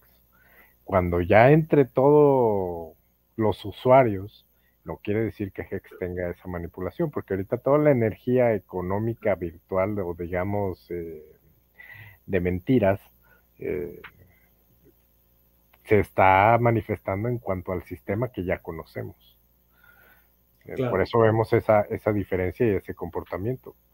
Pero ya cuando entren todos los usuarios de Shiba, todos los usuarios de todo, todo Ethereum, pues, todo, todo el sistema que empiecen a entrar, no quiere decir que todo ese dinero va a acabar parando Hex. Ojalá si fuera, pero eso no es así hay, hay, hay, muchas, hay muchas cosas inciertas y, por eso, bueno, en, mi caso yo, yo sí tengo planeado quedarme tranquilo unos meses hasta que, hasta que logre entender, porque estoy casi seguro que va a ser una locura los precios. Van a subir 20%, al otro día van a bajar 40% y van a subir 150%. Va a ser una montaña rusa. va, a haber una locura en, el mercado que muchas personas, el que no sepa va a perder. Eh, cómo funciona esto, va a perder, el dinero. Pero digamos, en, un ejemplo, voy a tomar un ejemplo para las personas que sacrificaron más de 100 mil para arriba, un ejemplo. Eh, digamos eh, que tú tengas, uh, sacrificaste 100 mil, te da un, equivale a, cuánto, ¿Un, billón. Estás hablando de 100 mil. 100 mil dólares en, en, en Chain. Ah, uh, ¿Verdad? Para el sacrificio. Para el sacrificio que era un total de mil dividido, dividido, por, por, por diez mil. Eh, Son mil millones, es un billón. mil millones. Es una locura eso. Son billón. números más, más bajitos. Exactamente. Sí, sí, un- un Ok, billón. vamos número. No, porque yo te, porque si vamos más bajito, no van a tener oportunidad. ¿Me entiendes? Entonces, esa es la razón. Por eso que voy a una cantidad más. Pero podemos bajarlo. Vamos a bajarlo a 100 mil. Vamos a bajarlo a 100 mil post-chain. ¿Ok? 100 mil. 100 mil millones. ¿Ok? Vamos a ponerlo así. Ok, ok. Pongan un precio ustedes. Vamos a poner un precio ustedes. Que, que, que les, les sea cómodo. Ah, déjame ver. un millón. ¿Verdad? un millón de, de post-chain, post-X, post-chain. Tomándolo así, un millón de post-chain, sabiendo que el 85% de las personas que no pudieron sacrificar para post-chain han sacrificado para post-X. Ahora, ¿dónde estaría la ganancia de aquellos que pueden ganar dinero en cuanto a esperar que la persona vaya a vender su post X para comprar post chain? ¿Dónde ustedes creen que estaría la ganancia? En proveer liquidez. ¿Verdad? ¿Por qué? Al proveer liquidez son un 0.23% que le van a estar dando por cada transacción que una persona haga en la red. Digamos, siempre y cuando con diferentes tipos de pares. Recuerden bien que son de 40, eh, 72 horas a 23 horas o 24 horas que no se puede usar bridge, ¿verdad? Entonces, ¿cuál sería el par común que se usaría para hacer transacción para poder comprar post-chain? Sería post-X a post-chain o dependería de también Hex post-chain, ¿verdad? Porque muchas personas tienen la teoría, ok, podemos usar mi, puedo usar mi Hex para comprar post-chain y entonces... Todos, eh, ¿no, criptoprofeta? ¿Ah? Porque al copiarse, al copiarse todo el sistema, aunque no se use, pero quien tenga de los que están usando, el AMM bot va a llegar a crear esos pares. O sea, a lo mejor va a existir el Shift Pulse. Que digo, los más usados pueden ser Hex PLS, Hex PLSX, PLS, PLSX, Ujú. cualquiera de esos. Pero como todo el sistema se copia, o sea, y si hay gente que dentro de sus carteras de Hex también, como hablando, ha- hablemos de Bullsex, por ejemplo, que le encanta todo el choterío de monedas, él puede crear un par antes del, antes del puente de todas las fregaderas que le gustan de perritos y eso con PLS. También se puede. Pero yo, yo No sabemos el ratio. no sabemos el ratio ta- exactamente. Entonces, por eso digamos Eso que tomemos, lo el ejemplo de principio. to- tomemos el ejemplo de post chain- post X con Hex, ¿no? Digamos, voy a tomar un ejemplo simple para que puedan entender el, el- digamos, la estrategia y, y cómo, cómo sería que podían ganar dinero, ¿verdad? Y tomando en cuenta the impermanent loss, ¿sí? Digamos que vamos por un largo plazo, digamos, digamos un año, yo quiero, voy a agregar liquidez por un año, ¿sí? ¿Qué sucedería? Entonces tú, al tener este volumen de, de compra que va a haber de post-chain, ¿verdad? Porque muchas personas van a querer adquirir post-chain. Entonces, esa cantidad de volumen que va a estar entrando en post-chain, va, hay que haber un pool de liquidez en la cual la gente van a beneficiarse. Yo tengo un ejemplo muy simple, la cual con la prueba de, de- de- del farming, yo hice una prueba eh, y por eso fue que lo dejé así. Bueno, al quitarlo del de, había quitado todo mi staking que había y digamos la mayoría de pool de, que yo hice fue aquí, que yo había puesto una X cantidad y aquí también, pero miren los APRs, ¿verdad? Cuando esta liquidez empieza a ser, cuando la persona empieza a, com- a comprar una X, ca- X cantidad de moneda, el precio, lógicamente, el APR, lógicamente va a subir siempre y cuando no haya gente dentro, no haya mucha gente dentro de la pool. Pero la gente no va a Claro, entre, entre más gente participe, esa IPR va a bajar. va a claro. bajar. Por, eso está tan alto ahora, porque Exactamente. no hay mucha gente. Pero hay muchas personas que no van a estar al tanto de esto. Porque Claro, lo bueno es entrar al llama- principio. va. Sí, sí. Y Eso este es el, juego de los estás ricos. Diciendo, criptoprofeta, eso mismo que estás diciendo es la oportunidad que van a dejar todos los que van a emigrar a Pulse Chain a la gente que se quede en Ethereum. Exactamente eso, eso tal cual lo estás diciendo, como todos los usuarios se van a querer ir a Pulse Chain, y si nos quedamos 10, porque yo me voy a quedar, que nos quedáramos 10 o 20 en Ethereum, pues todo el pastel se reparte entre nosotros 20. Exactamente. O sea, es lo mismo, pero a la inversa, lo que está. Cuando todos se vengan para acá, el APR aquí se reduce y entonces en Ethereum aumenta. Exactamente. al final... son doble, doble, juego. Sí. Sí, sí, sí, sí. Entonces, ahí, que yo llego, que la, la persona pueden saber, puede, ya saben al ver, a la, al ver esto, ya pueden tener un, un, ejemplo de cómo yo puedo ganar dinero sin tener que yo... y, otra cosa, porque va más lejos todavía. Pat, ¿conocen a, Fiat? Fiat, Fiat. Sí, sí, sí. sí. Entonces, la estrategia sería. Ojalá, ojalá y todos los haters vayan y hagan short de Hex para que se le pongan. porque sacaron la función para poder hacer short de Hex. Exactamente. Y ahí nos los vamos a atorar a todos. Entonces, yo, yo, yo tengo otra estrategia usando el Fiat para añadir liquidez sin tener que vender lo mío.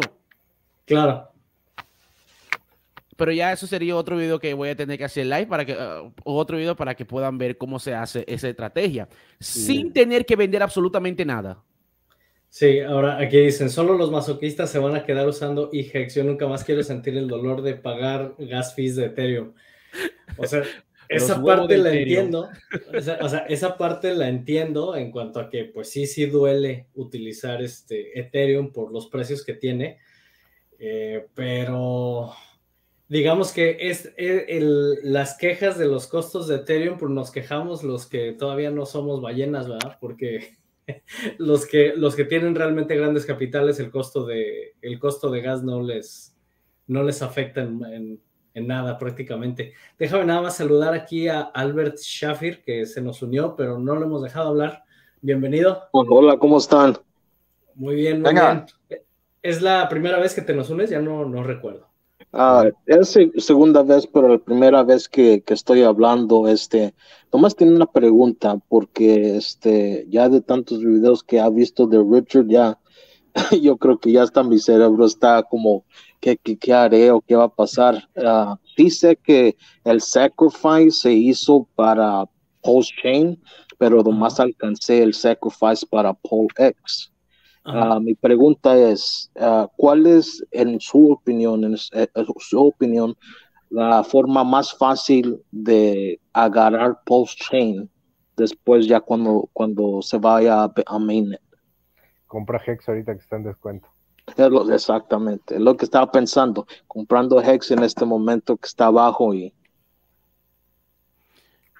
Bueno, esa sería la mejor opción.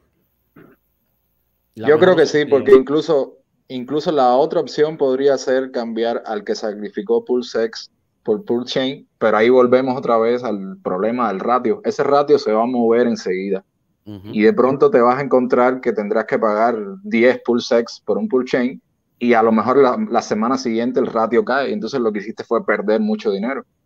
Pero es muy, muy, arriesgado. O sea, por eso veo más seguro la idea de comprar Hex y luego cambiar el, Hex por Pulse la única forma ahorita en que dupliques es comprando Hex.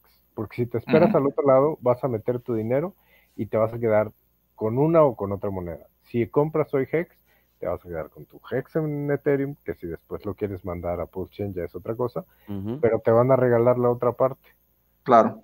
Y es la única forma en que vas a tener doble y doble también de capital, porque digamos ahora que, compraste 10 mil hex ahora mismo y entonces en el lado de post-chain hex va a estar en un dólar cuando añade liquidez, entonces tendrías tus 10 mil dólares y a este lado de post-chain de, de, Ethereum tendría 10 mil monedas por aproximadamente, eh, ¿qué? serían por, por 500, no, no, tampoco ni tanto. ¿Cuánto deberían tener ahora mismo? 10 mil monedas 10 mil monedas, pues harían que 100 dólares, ¿no? ¿10 mil monedas? Pues están 10 centavos. Sí, tiene razón. Sí, ahorita voy para... para mil, dólares. Mil dólares. Mil dólares. Sí, dólares. Entonces ya en otro lado tendría tus 10 mil 10 mil 10 mil dólares por 10 mil monedas. Es un ejemplo, ¿no? Porque no sabemos todavía cuál sería, sería el precio. Entonces, te convendría mucho más porque entonces puedes jugar con esa cantidad que tienes en el lado de post chain, entonces ahí puedes hacer un poquito más un poquito más, digamos, de leverage, puede tener un poquito más de leverage para poder comprar, porque puede decir, ok, ya como Post um, Hex está a un dólar en la red de Post Chain, puedo coger 5 mil dólares y comprar Post, Post Chain, ¿verdad? Entonces, eso sería un, un balance para ti, pero tener en cuenta que se lo voy a advertir desde ahora, y esto no es para traer FOD ni tampoco para traerle confusión a nadie, simplemente al observar cómo está el mercado, a observar cómo está la gente en necesidad, eh, que muchas personas han sacrificado dinero y eh, están en necesidad de, que necesitan dinero, van a vender. Y lógicamente nosotros, yo, con mucho gusto estaré yo así, que, que me caiga en la mano, para agarrarlo, para acumular mucho más. ¿Verdad? Así es. Pero lógicamente se entiende la situación en la cual muchas personas están. Eso se respeta. Lógicamente invirtiste un dinero y tienes derecho a vender.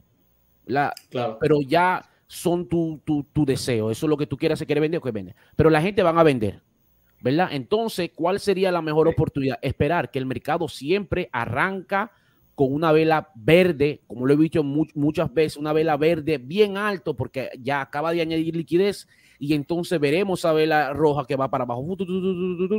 Y lógicamente, como tenemos post-chain es deflacionaria, nos conviene mucho más. Porque va quemando los fees, van quemando la gente haciendo transacción, lo que la gente está pensando que no sabe, y entonces automáticamente, entonces tenemos el buy burn también, automáticamente todo eso está a, a nuestro beneficio. Así es. Para que la gente esté inconsciente prepárense psicológicamente, no se dejen llevar por la emoción, ¿verdad? Porque la emoción juega un rol muy fuerte en el mercado. Cuando ustedes ven, wow, verde, voy a vender, y después baja, después vuelve a subir. Y, también, también, eso del FOMO, claro, e, eso del FOMO hace que la gente se desespere y, y, va a haber oportunidades de entrar. Quizás no al mejor precio de todos los tiempos, pero a muy buen precio. Y si tienes un marco, o sea, si tienes un en, tu perspectiva, ¿no? Tienes un plazo de tiempo aceptable, digamos, un par de años, definitivamente vas a ganar mucho dinero. Ahora, en seis meses, no sé, en una semana, quién sabe.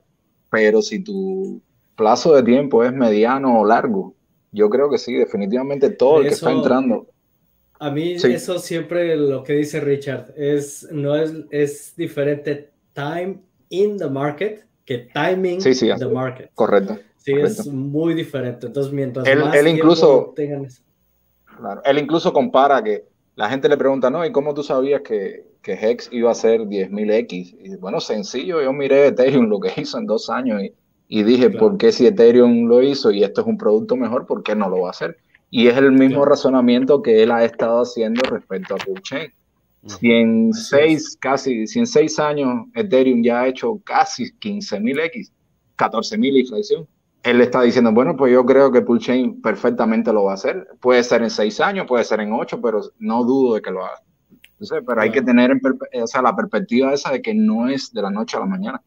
Sí, exactamente. Y, tocando el tema que dice Profeta que van a vender, ojalá lo que nos estén escuchando, todavía no se lanza la mainnet, estudien las órdenes límite para que no les vayan a ganar eso. Esa es una manera de planear planear en qué punto quieres salir sin perderte de esa oportunidad. Entonces, si tú estableces tu orden límite de una cantidad de X porque requieres dinero, ya sabes que cuando llegue ese momento se va a vender, vas a obtener lo que querías y no vas a estar con el mouse a ver en qué momento es más, más alto, más bajo, donde puedas llegar a perder. Establece tu orden. límite. es que si no, si no tienes un plan, René, si no tienes un plan, tarde o temprano la emoción te gana y como dices, ahí tu mano con el mouse y el clic y, la vas a regar. Tienes que hacer un plan fríamente calculado y, apegarte al plan.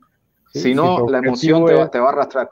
Exacto, si tu objetivo es vender en un, un porcentaje a un 10, 20, 15x, decir, ¿sabes qué? Pues un porcentaje de mi bolsa lo voy a poner para que cuando llegue ese precio, que no sabemos cuál va a ser el de salida, pero supongamos que sea el 0001 o 301 y quieres vender a un centavo, por decirte, pues pon un plan ahí donde pongas tu orden, que cuando llegue a ese punto vas a vender un porcentaje, así si, si sube más, no, no puedes decir que perdiste lo que no tenías, pero si baja... Y, tomaste algo de ganancia. Exacto. Sí, siempre, siempre toma ganancia. Siempre toma ganancia porque al final al cabo eh, eh, puedes usar esa ganancia para poder invertir en otros proyectos y crear. O cuando, haya, o cuando haya un dip, o cuando caiga el precio, entonces tienes capital en, la mano.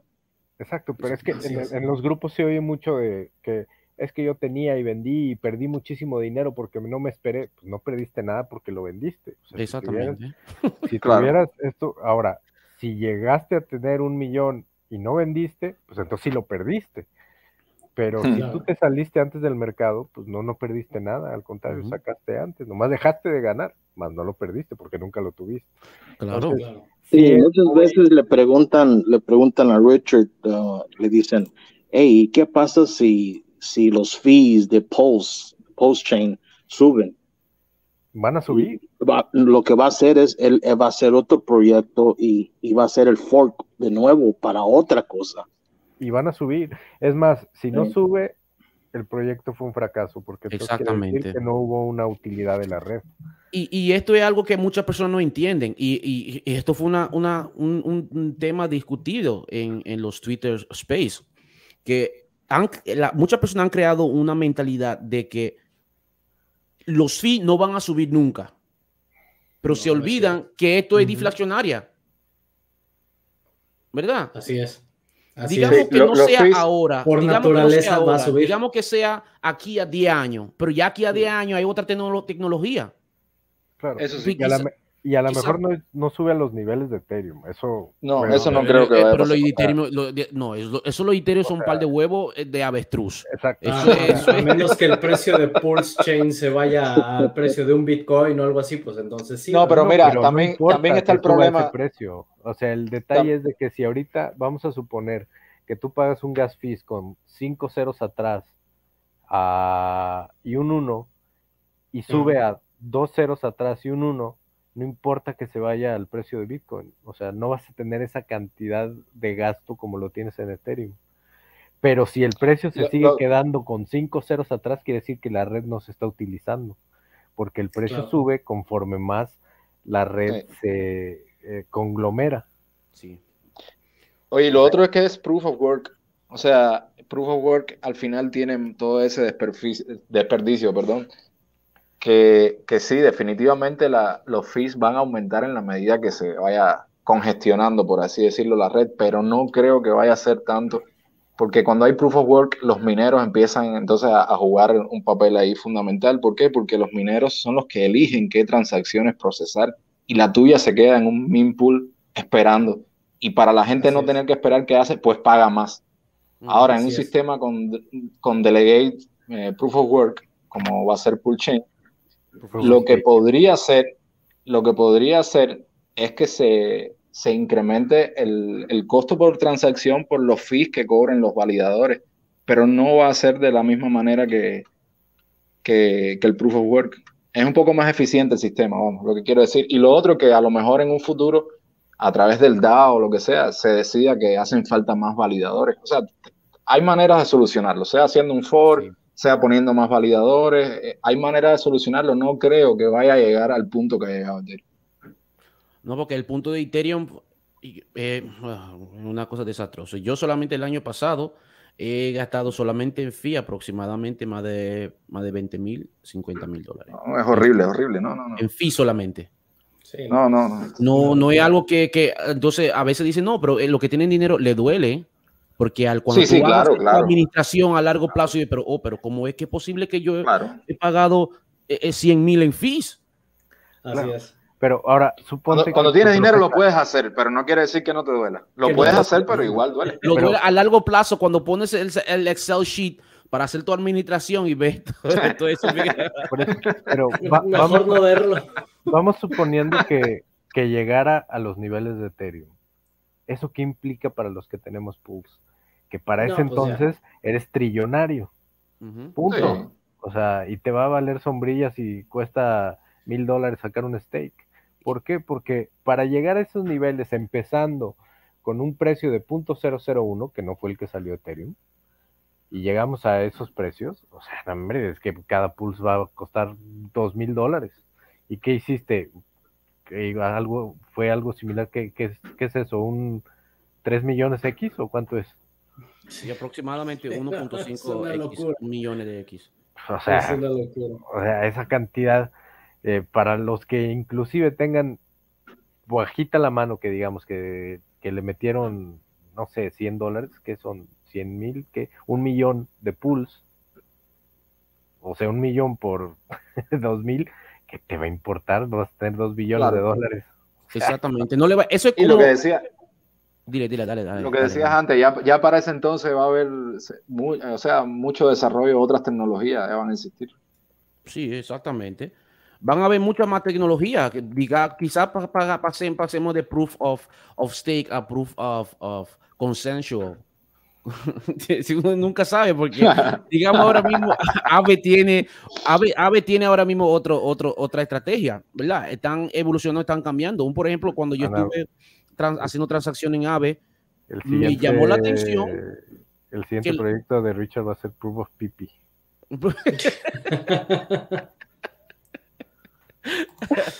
Proof of Pipi. A ver, dice, escuché a Jesse de Liquid Loans especulando sobre posibles oportunidades de buscar y comprar monedas de los pools que la AMM Fixerbot no va a tocar. ¿Se han puesto a pensar en esto? Ahí hay. Sí, yo, ahí en esa parte no me he metido.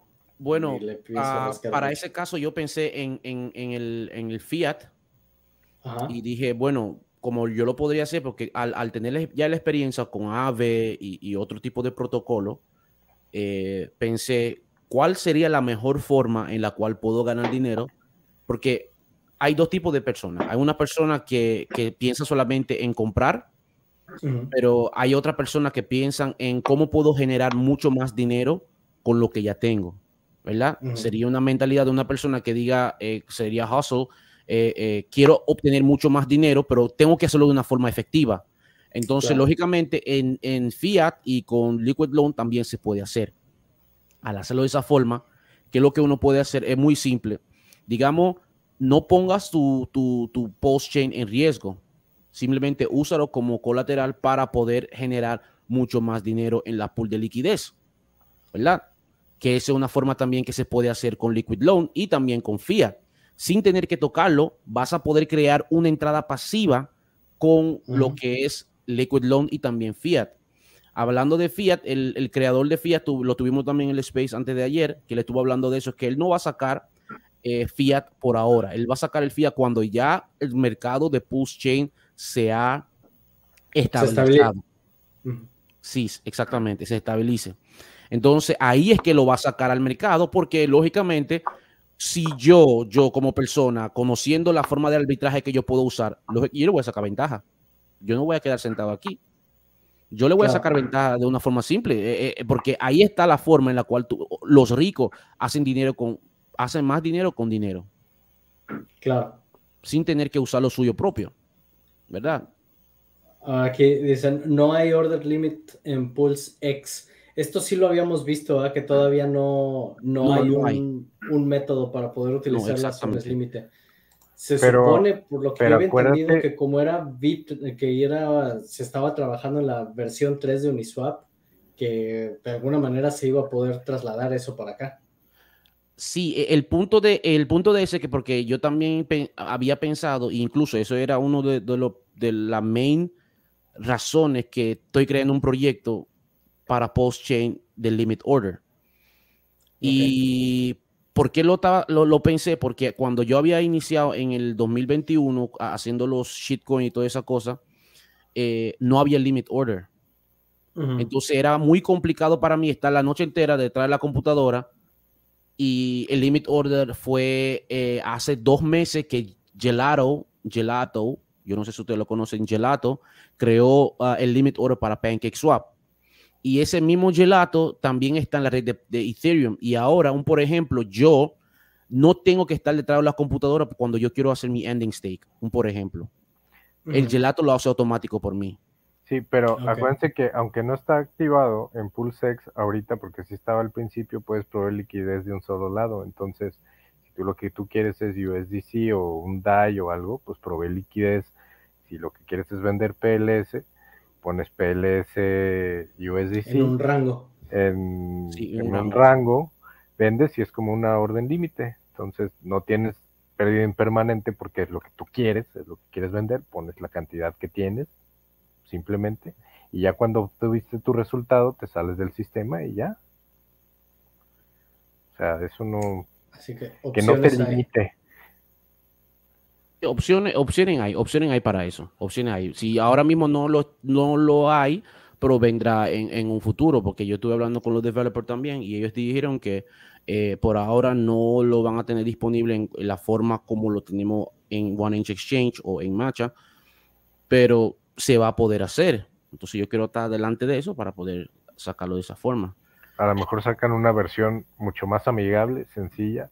Y, simple, mano, porque oye, ahora mismo... ¿quién, eh, la gente me pregunta, ¿cómo yo lo hago en un Mountain Exchange? Tengo que dar una explicación elaborada, una explicación completa, y, incluso hubieron gente que han perdido dinero poniendo limit order en...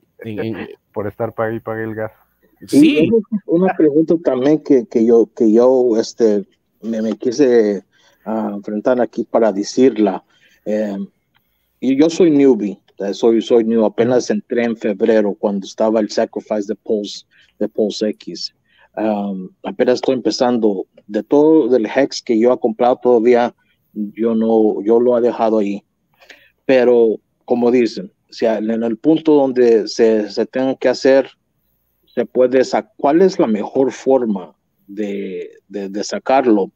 Estaba oyendo unos videos donde, donde dicen que USDC, luego del USDC a Coinbase.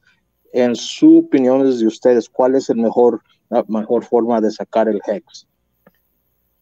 O sea, cuando quieras vender HEX y quieras, y quieras obtener una ganancia. Sí, sí. Pero en el caso tuyo estás en Texas seguramente va a ser utilizando Coinbase. Haciéndolo a través de USDC. USDC. Y luego mandándolo a Coinbase, ¿es, es la forma? ¿Cómo entraste tú al sistema? ¿Con Coinbase? No, con MetaMask. ¿Directo de MetaMask? Sí. Sí, pues vas a tener mm. que. Vas a tener que mandarlo a un exchange. Sí. Ah, no, no, no, esperen, esperen, hay una opción para eso, pero me van a disculpar que tengo una fiesta para mi hija, entonces tengo que dejarle un momento. Sí, adelante.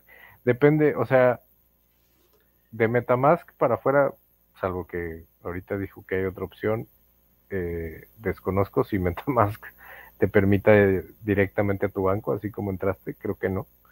No, pero, estaba buscando y no. no pero si no, o, o sea, Creo que Gemini es otra opción. Eh, Gemini, Coinbase.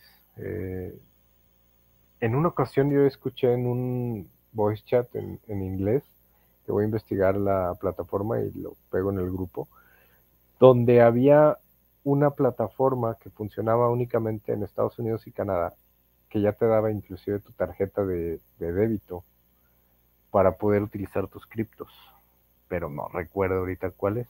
También funciona crypto.com. Eh, o sea, opciones en Estados Unidos hay varias. Ahí el detalle es con el fisco. Sí. Saber cuál es la mejor opción para que no tengas ningún problema, porque cada país es diferente. Sí, me imagino que a lo mejor la posibilidad sería, sería así, cambiarlo en cambiarlo en, en Matcha o en, o en One Inch por USDC, luego mandándolo a Coinbase, me imagino. Sí, es que la ventaja cuando lo conviertes a USDC es que de entrada estás obteniendo la ganancia tal cual, lo que tú querías obtener. De otra forma, si lo conviertes, por ejemplo, a Ethereum o a, cualquier otra moneda, todas fluctúan, su valor fluctúa. Entonces, a veces, y a mí me, me llegó a pasar, que en el momento en el que hago la transacción, el precio de esa moneda se fue para abajo y entonces lo que yo creí que había obtenido, al final no obtengo eso. Y cuando lo estás cambiando por un estable, pues ya prácticamente ahí ya lo cambiaste a dólares. ya nada más es cómo lo mueves para, para poderlo, ya, ya ahora sí que lo veas en tu banco, ¿verdad? Sí, sí, me imagino que entonces sería, no, no, no hay otra forma más de las que hay. Es Coinbase a lo mejor será la, la, la principio. Ah, bueno, te digo, más bien una persona que está en Estados Unidos, mira aquí por ejemplo Grampa te pone con cuidado porque Coinbase está en problemas. Entonces, eh, yo no, vivo, en Estados Unidos, sino te aseguro que ya sabría por dónde, pero eh, aquí en México te pudiera dar opciones. Pero, sí, ahí, eh, ahí lo ideal yo creo que sería únete a los grupos de donde haya gente en tu misma situación o que estuvieron en esa situación y que te puedan decir el mejor camino. Sí, como al Telegram o a lo mejor al Reddit sería donde... En, Telegram, si entras al Telegram de Hex, eh, hex.com en inglés, ahí te, te pueden decir perfectamente como inclusive hay uno que se llama hex.gov, me parece, y también te dicen eh, asesoría un poquito o, amplían más el tema sobre los, las cuestiones legales. Sí, preguntan aquí en, en México, ¿dónde se puede? Eh, en México yo lo que uso es Bitso o Tauros, cualquiera de esos dos, este, y no tengo problema para entrar y, salir. Y el de BNB, el de BNB también. Ah, sí, también. Porque pues ese yo no lo he usado. El de, el de BNB te permite tener tus monedas y hacer un P2P. Tú tienes tus monedas ah, las vendes, se las vendes a otra persona, esa persona te deposita directamente eh, el dinero a tu cuenta bancaria y tú le, y tú le entregas las, las, las monedas. Entonces, como ya no entraste y saliste del sistema técnicamente, porque la misma persona que te la compra te está haciendo una transferencia de banco a banco, ya fiat fiat, no tienes el problema de los impuestos.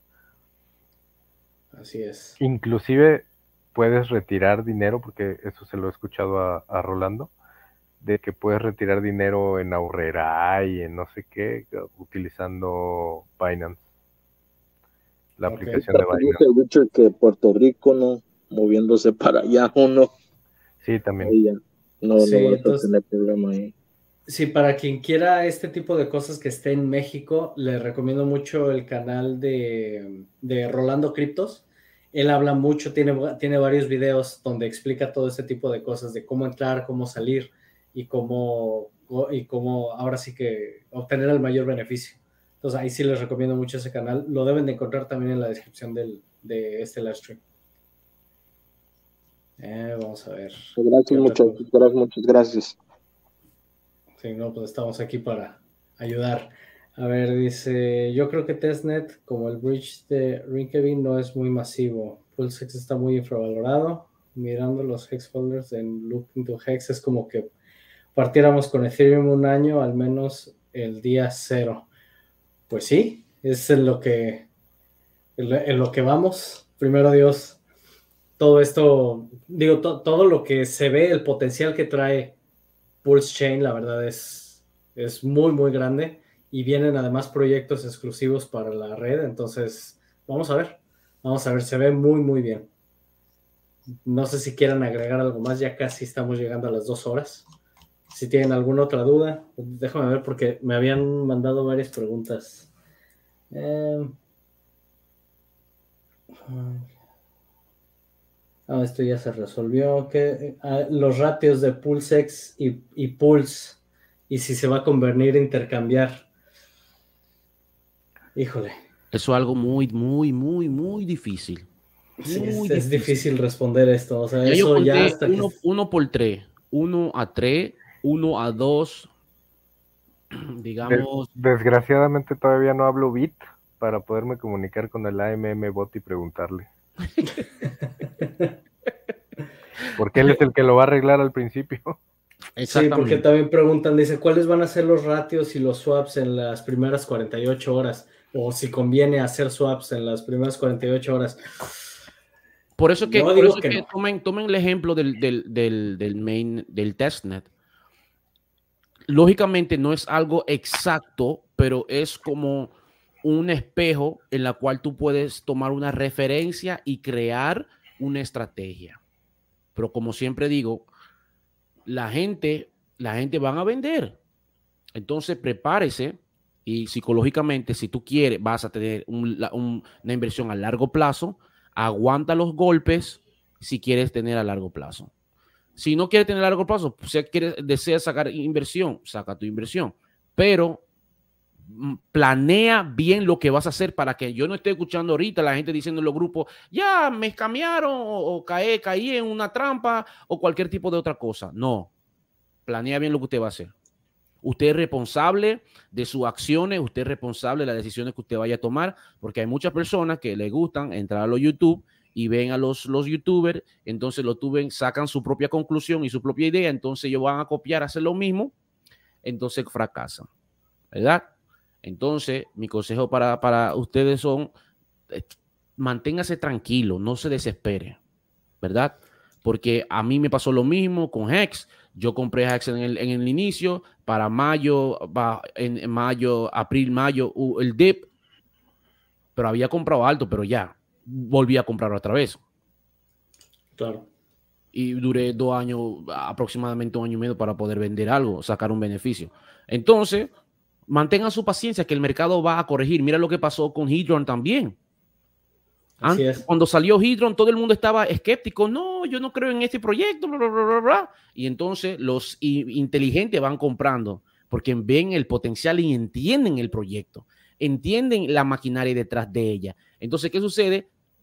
Ven, entonces, ¿qué pasa? El precio es un dip muy profundo, la gente empieza a llorar y entonces los inteligentes, ¿qué hacen? Compran abajo y entonces empieza el precio a subir porque lógicamente van a venir personas entrando al mercado pero como ya le dije, mm, viendo el mercado de las cripto, lógicamente todos somos afectados, no estamos extensos de, que no seamos afectados, todos somos afectados en este mundo de las cripto, no importando cuál sea eh, eh, eh, el, product market fit que haya.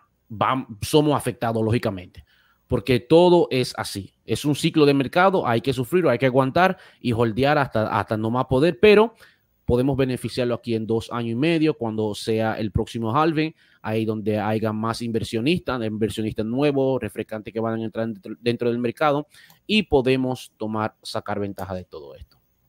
Ese es mi consejo para los novatos que acaban de entrar y también probablemente para los viejos que todavía eh, tienen el pánico. Dice, para los ratios yo tomaría el mejor precio de sacrificio y el peor y solo haría swap dentro de esos ratios, calculando el precio del activo que se intercambia.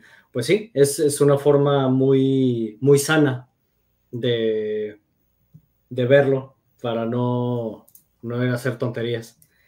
Eh, y bueno, eh, Wells no llegó, pero me preguntaban también sobre el token que él está desarrollando.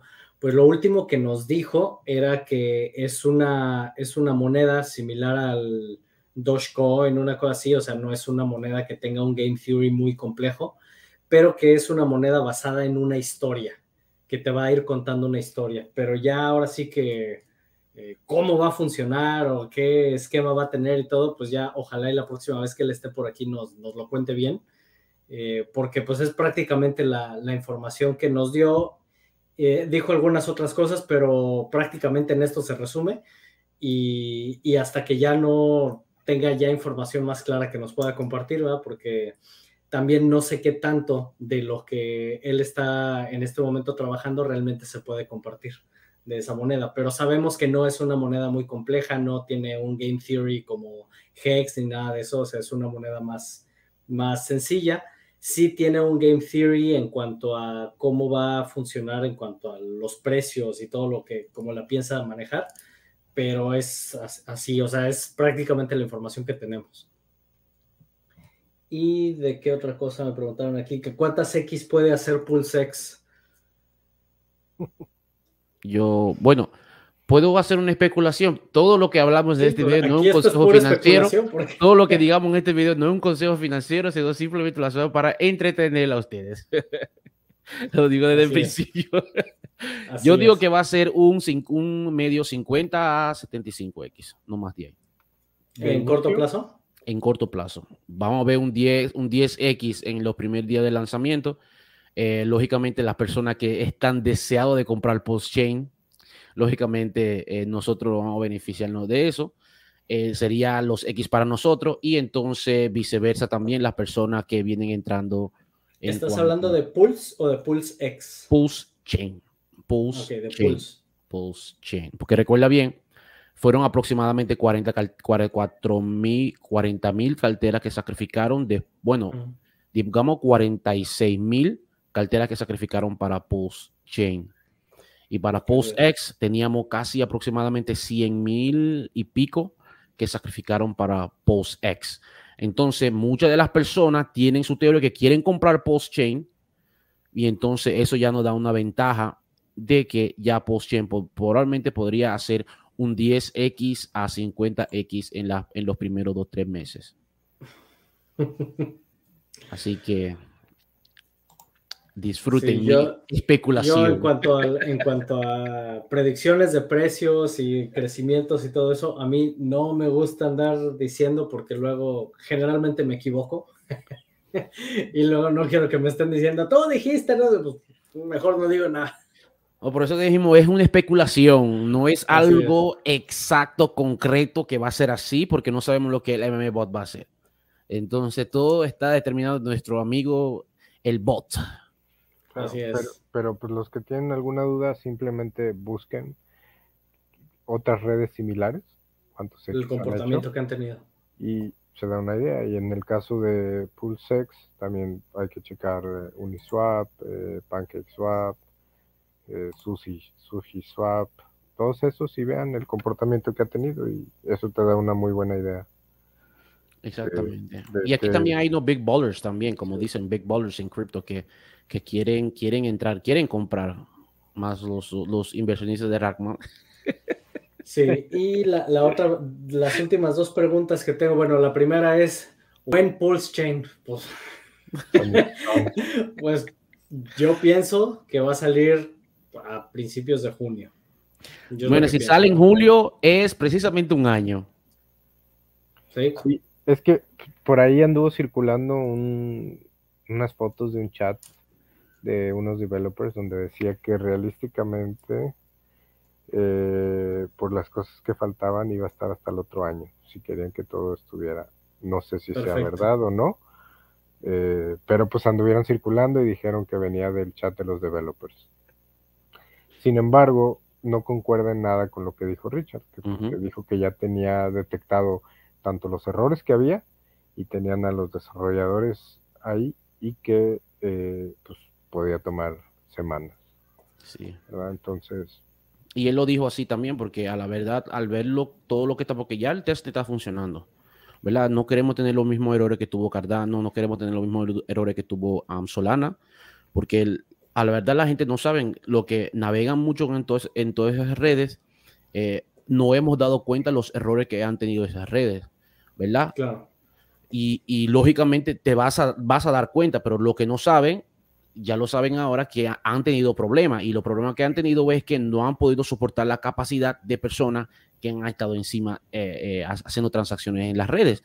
Y por esa causa hemos visto que, por ejemplo, Solana tuvo casi una semana fuera, no fuera de servicio, sino que tuvieron que detener todas las, todas las transacciones. Al igual con Cardano también, que tenía ya más de 2017 diciendo que iban a sacar algo y cuando lo sacaron no funcionaba. Entonces también tuvieron que detener todas las transacciones. Entonces eso es lo que queremos impedir que pase. Por eso hay que tener no expectation of work of others. No tengan ninguna expectativa del trabajo de otro tengan paciencia y vuelvo a decir, si usted invirtió un dinero que usted pensaba que lo iba a retirar este el año pasado y no lo pudo retirar y se está prolongando, búsquese un trabajo, haga un trabajo en Uber, haga algo para que no caiga una depresión, para que pueda sobrevivir y empezar a acumular de aquí al 2024, poquito a poco, de 100 dólares, 50 dólares, lo que usted pueda hacer ir acumulando poco a poco, porque lo que van a disfrutar son aquellos que acumulan a través de estos tiempos duros, ¿verdad? Como dice un dicho, las hormigas amontonan para el tiempo del frío. Así que vaya acumulando. Así es. Y la última pregunta que tengo aquí es, se había comentado, pero creo, mm, creo que no hay noticias todavía sobre esto, que ya algunos exchanges, o al menos alguno, iba a listar Hex. Eh, yo de eso no tengo nada, nada de información y noticias. También se había comentado, y eso creo que Rackham lo había dicho, que para Pulse, que ese sí se iba a listar en, un, en algún exchange, pero es todo lo que sabemos, o sea, no creo que no han dado nombre de ningún exchange ni nada de esto. hay, hay unos, bueno, no sería, bueno, sería exchange, por ejemplo, como, vuelvo a decir, no un consejo financiero. Binance eh, publicó dentro de su database, lógicamente, el ticker de, eh, post, de post-chain. Ahora, personalmente, a mí me acercaron exchanges preguntándome si quieren, si se puede listar a post-chain y yo simplemente lo direccioné directamente a los developers. Claro. Así que hay exchanges, y no lo voy a mencionar nombre, pero hay exchanges que sí van a Están interesados. Están interesados porque personalmente me preguntaron, hey, yo queremos, queremos listar ciertos proyectos, pero no está listo todavía. Entonces, ¿cómo lo podemos listar? Más bien dije, eh, queremos nuestra tajada del pastel. ¿Con quién hay que hablar? Es, lo que quieren. Precio de Pulse Chain a cinco años, ¿qué pensamos? Pues primero tenemos que ver a cuánto se lanza. Primero tenemos que ver cuánto sería la liquidez que, va, que se va a poder añadir en este, en este periodo de tiempo. ¿Verdad? Eso, eso sería interesante. Yo hice un, car hice un cálculo promedio y me dieron un cocotazo por un cocotazo en el dominicano se dice un no sé cómo dice cuando le daban la cabeza a una gente con un noco. Sí, exactamente. me dijeron que no es correcto, pero le pregunté a, Long, a, Walrus y a Long Vacation y me dijeron que eso estaba bien, lo que yo hice. Eh, dependiendo de la liquidez que hay en Pulse, en la testnet de Pulse Chain ahora mismo, de Pulse X ahora mismo, podemos ver eh, cuánto sería la liquidez que debería de tener Post Chain o Post X para que llegue a un centavo de aquí a, a un uno o dos años, tres años. Probablemente lo podemos ver. Y en el próximo ciclo, lógicamente, como ya lo había dicho, van a venir nuevos inversionistas y lógicamente van a darse cuenta ya cuando el mercado empiece su bull run corriendo, se van a dar cuenta que existe Post Chain, y van a meterle mano fuerte para poder sacar beneficio y ahí nosotros nos vamos a beneficiarnos de eso también. Así que para 2000, aquí es cinco años, digamos que podemos ver podemos ver unos buenos X, como dijo René. No lo dije yo, dijo René, un buenos X. ¿Cuántos X fueron, René? ¿100 mil? No, no, que fueran 100 mil, nada más dije que si llegas a tener tú y, llega a tener la exposición o el precio, el crecimiento que tuvo Ethereum, eh, que llegue a dos mil dólares, empezando un precio de 0,001, pues tienes como un millón o un millón de, X. Pues, y no está descabellado, o sea. No, no, no, no. Son buenas oportunidades para muchos, ¿no? Sí, sobre todo si la red tiene la utilidad que se ve que va a tener eh, pues por supuesto que eso es más que probable que suceda, porque toda la gente precisamente va a correr de, sobre todo todos estos del NFT y metaverso y todo, donde en, en la red donde están trabajando es lenta y cara, pues de momento, si nos llenan a nosotros de tráfico, lo único que están haciendo es llenando también nuestras bolsitas de dinero. Así es. A ver, preguntan aquí, predicción para Pulse X. Ya lo mencioné igual. Si tienen alguna duda que, vean qué ha hecho los protocolos similares. Al final es una copia de Uniswap B2. Vean lo que hicieron con Uniswap. Y la ventaja que tenemos es que al menos de inicio en, en Pulse Chain, pues Uniswap, la única forma que va a tener para operar es metiéndole billete. o sea, pompeando.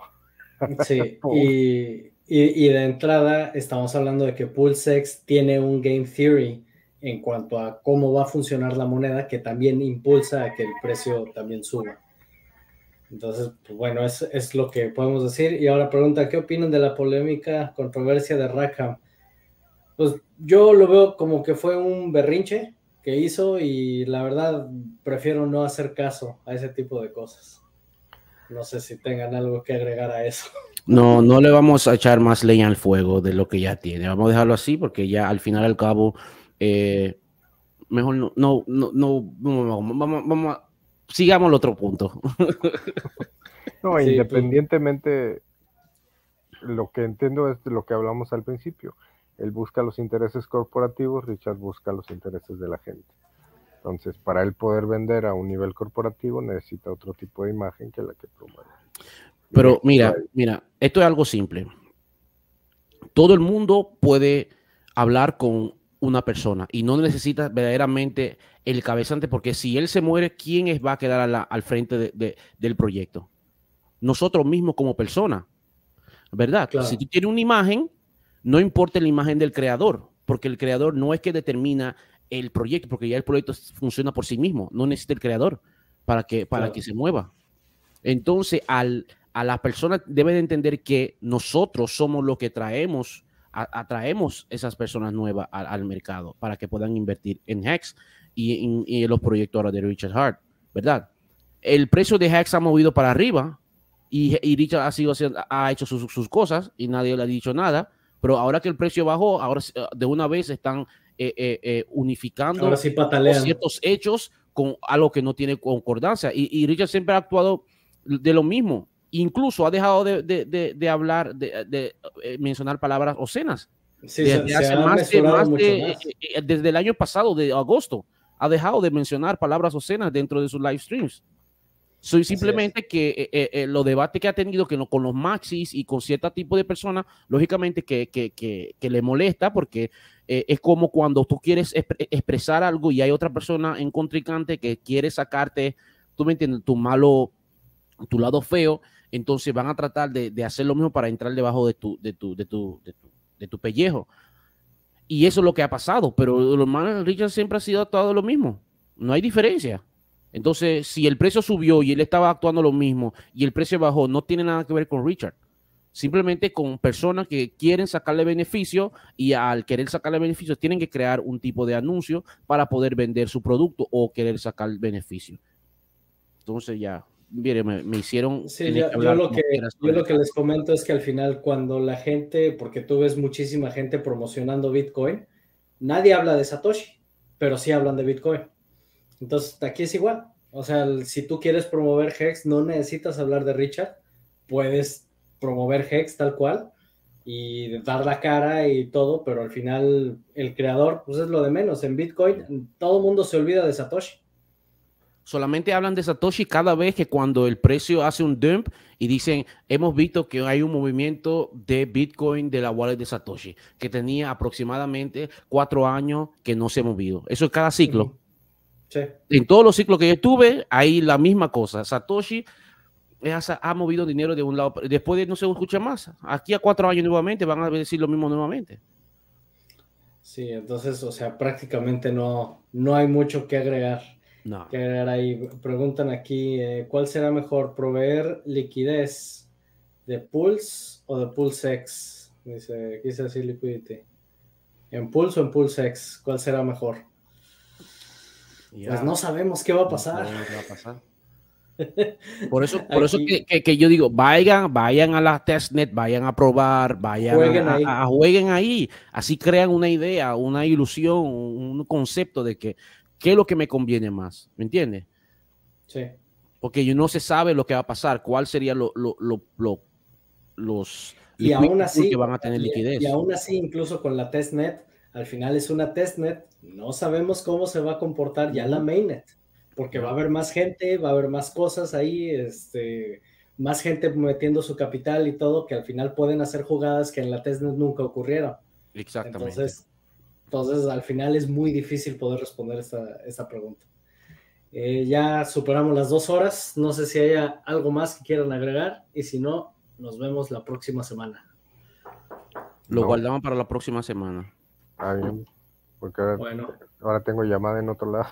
ya ahora no dejo aquí de Chihuahua. Se me triplicó el trabajo. pues bueno, ni modo, en eso estamos. pues bueno, muchas gracias por haber estado aquí con nosotros. Em, sin más, aquí lo dejamos y nos vemos la siguiente semana. ¿Vale? Listo. Que esté bien. Bye. Bye. Bye.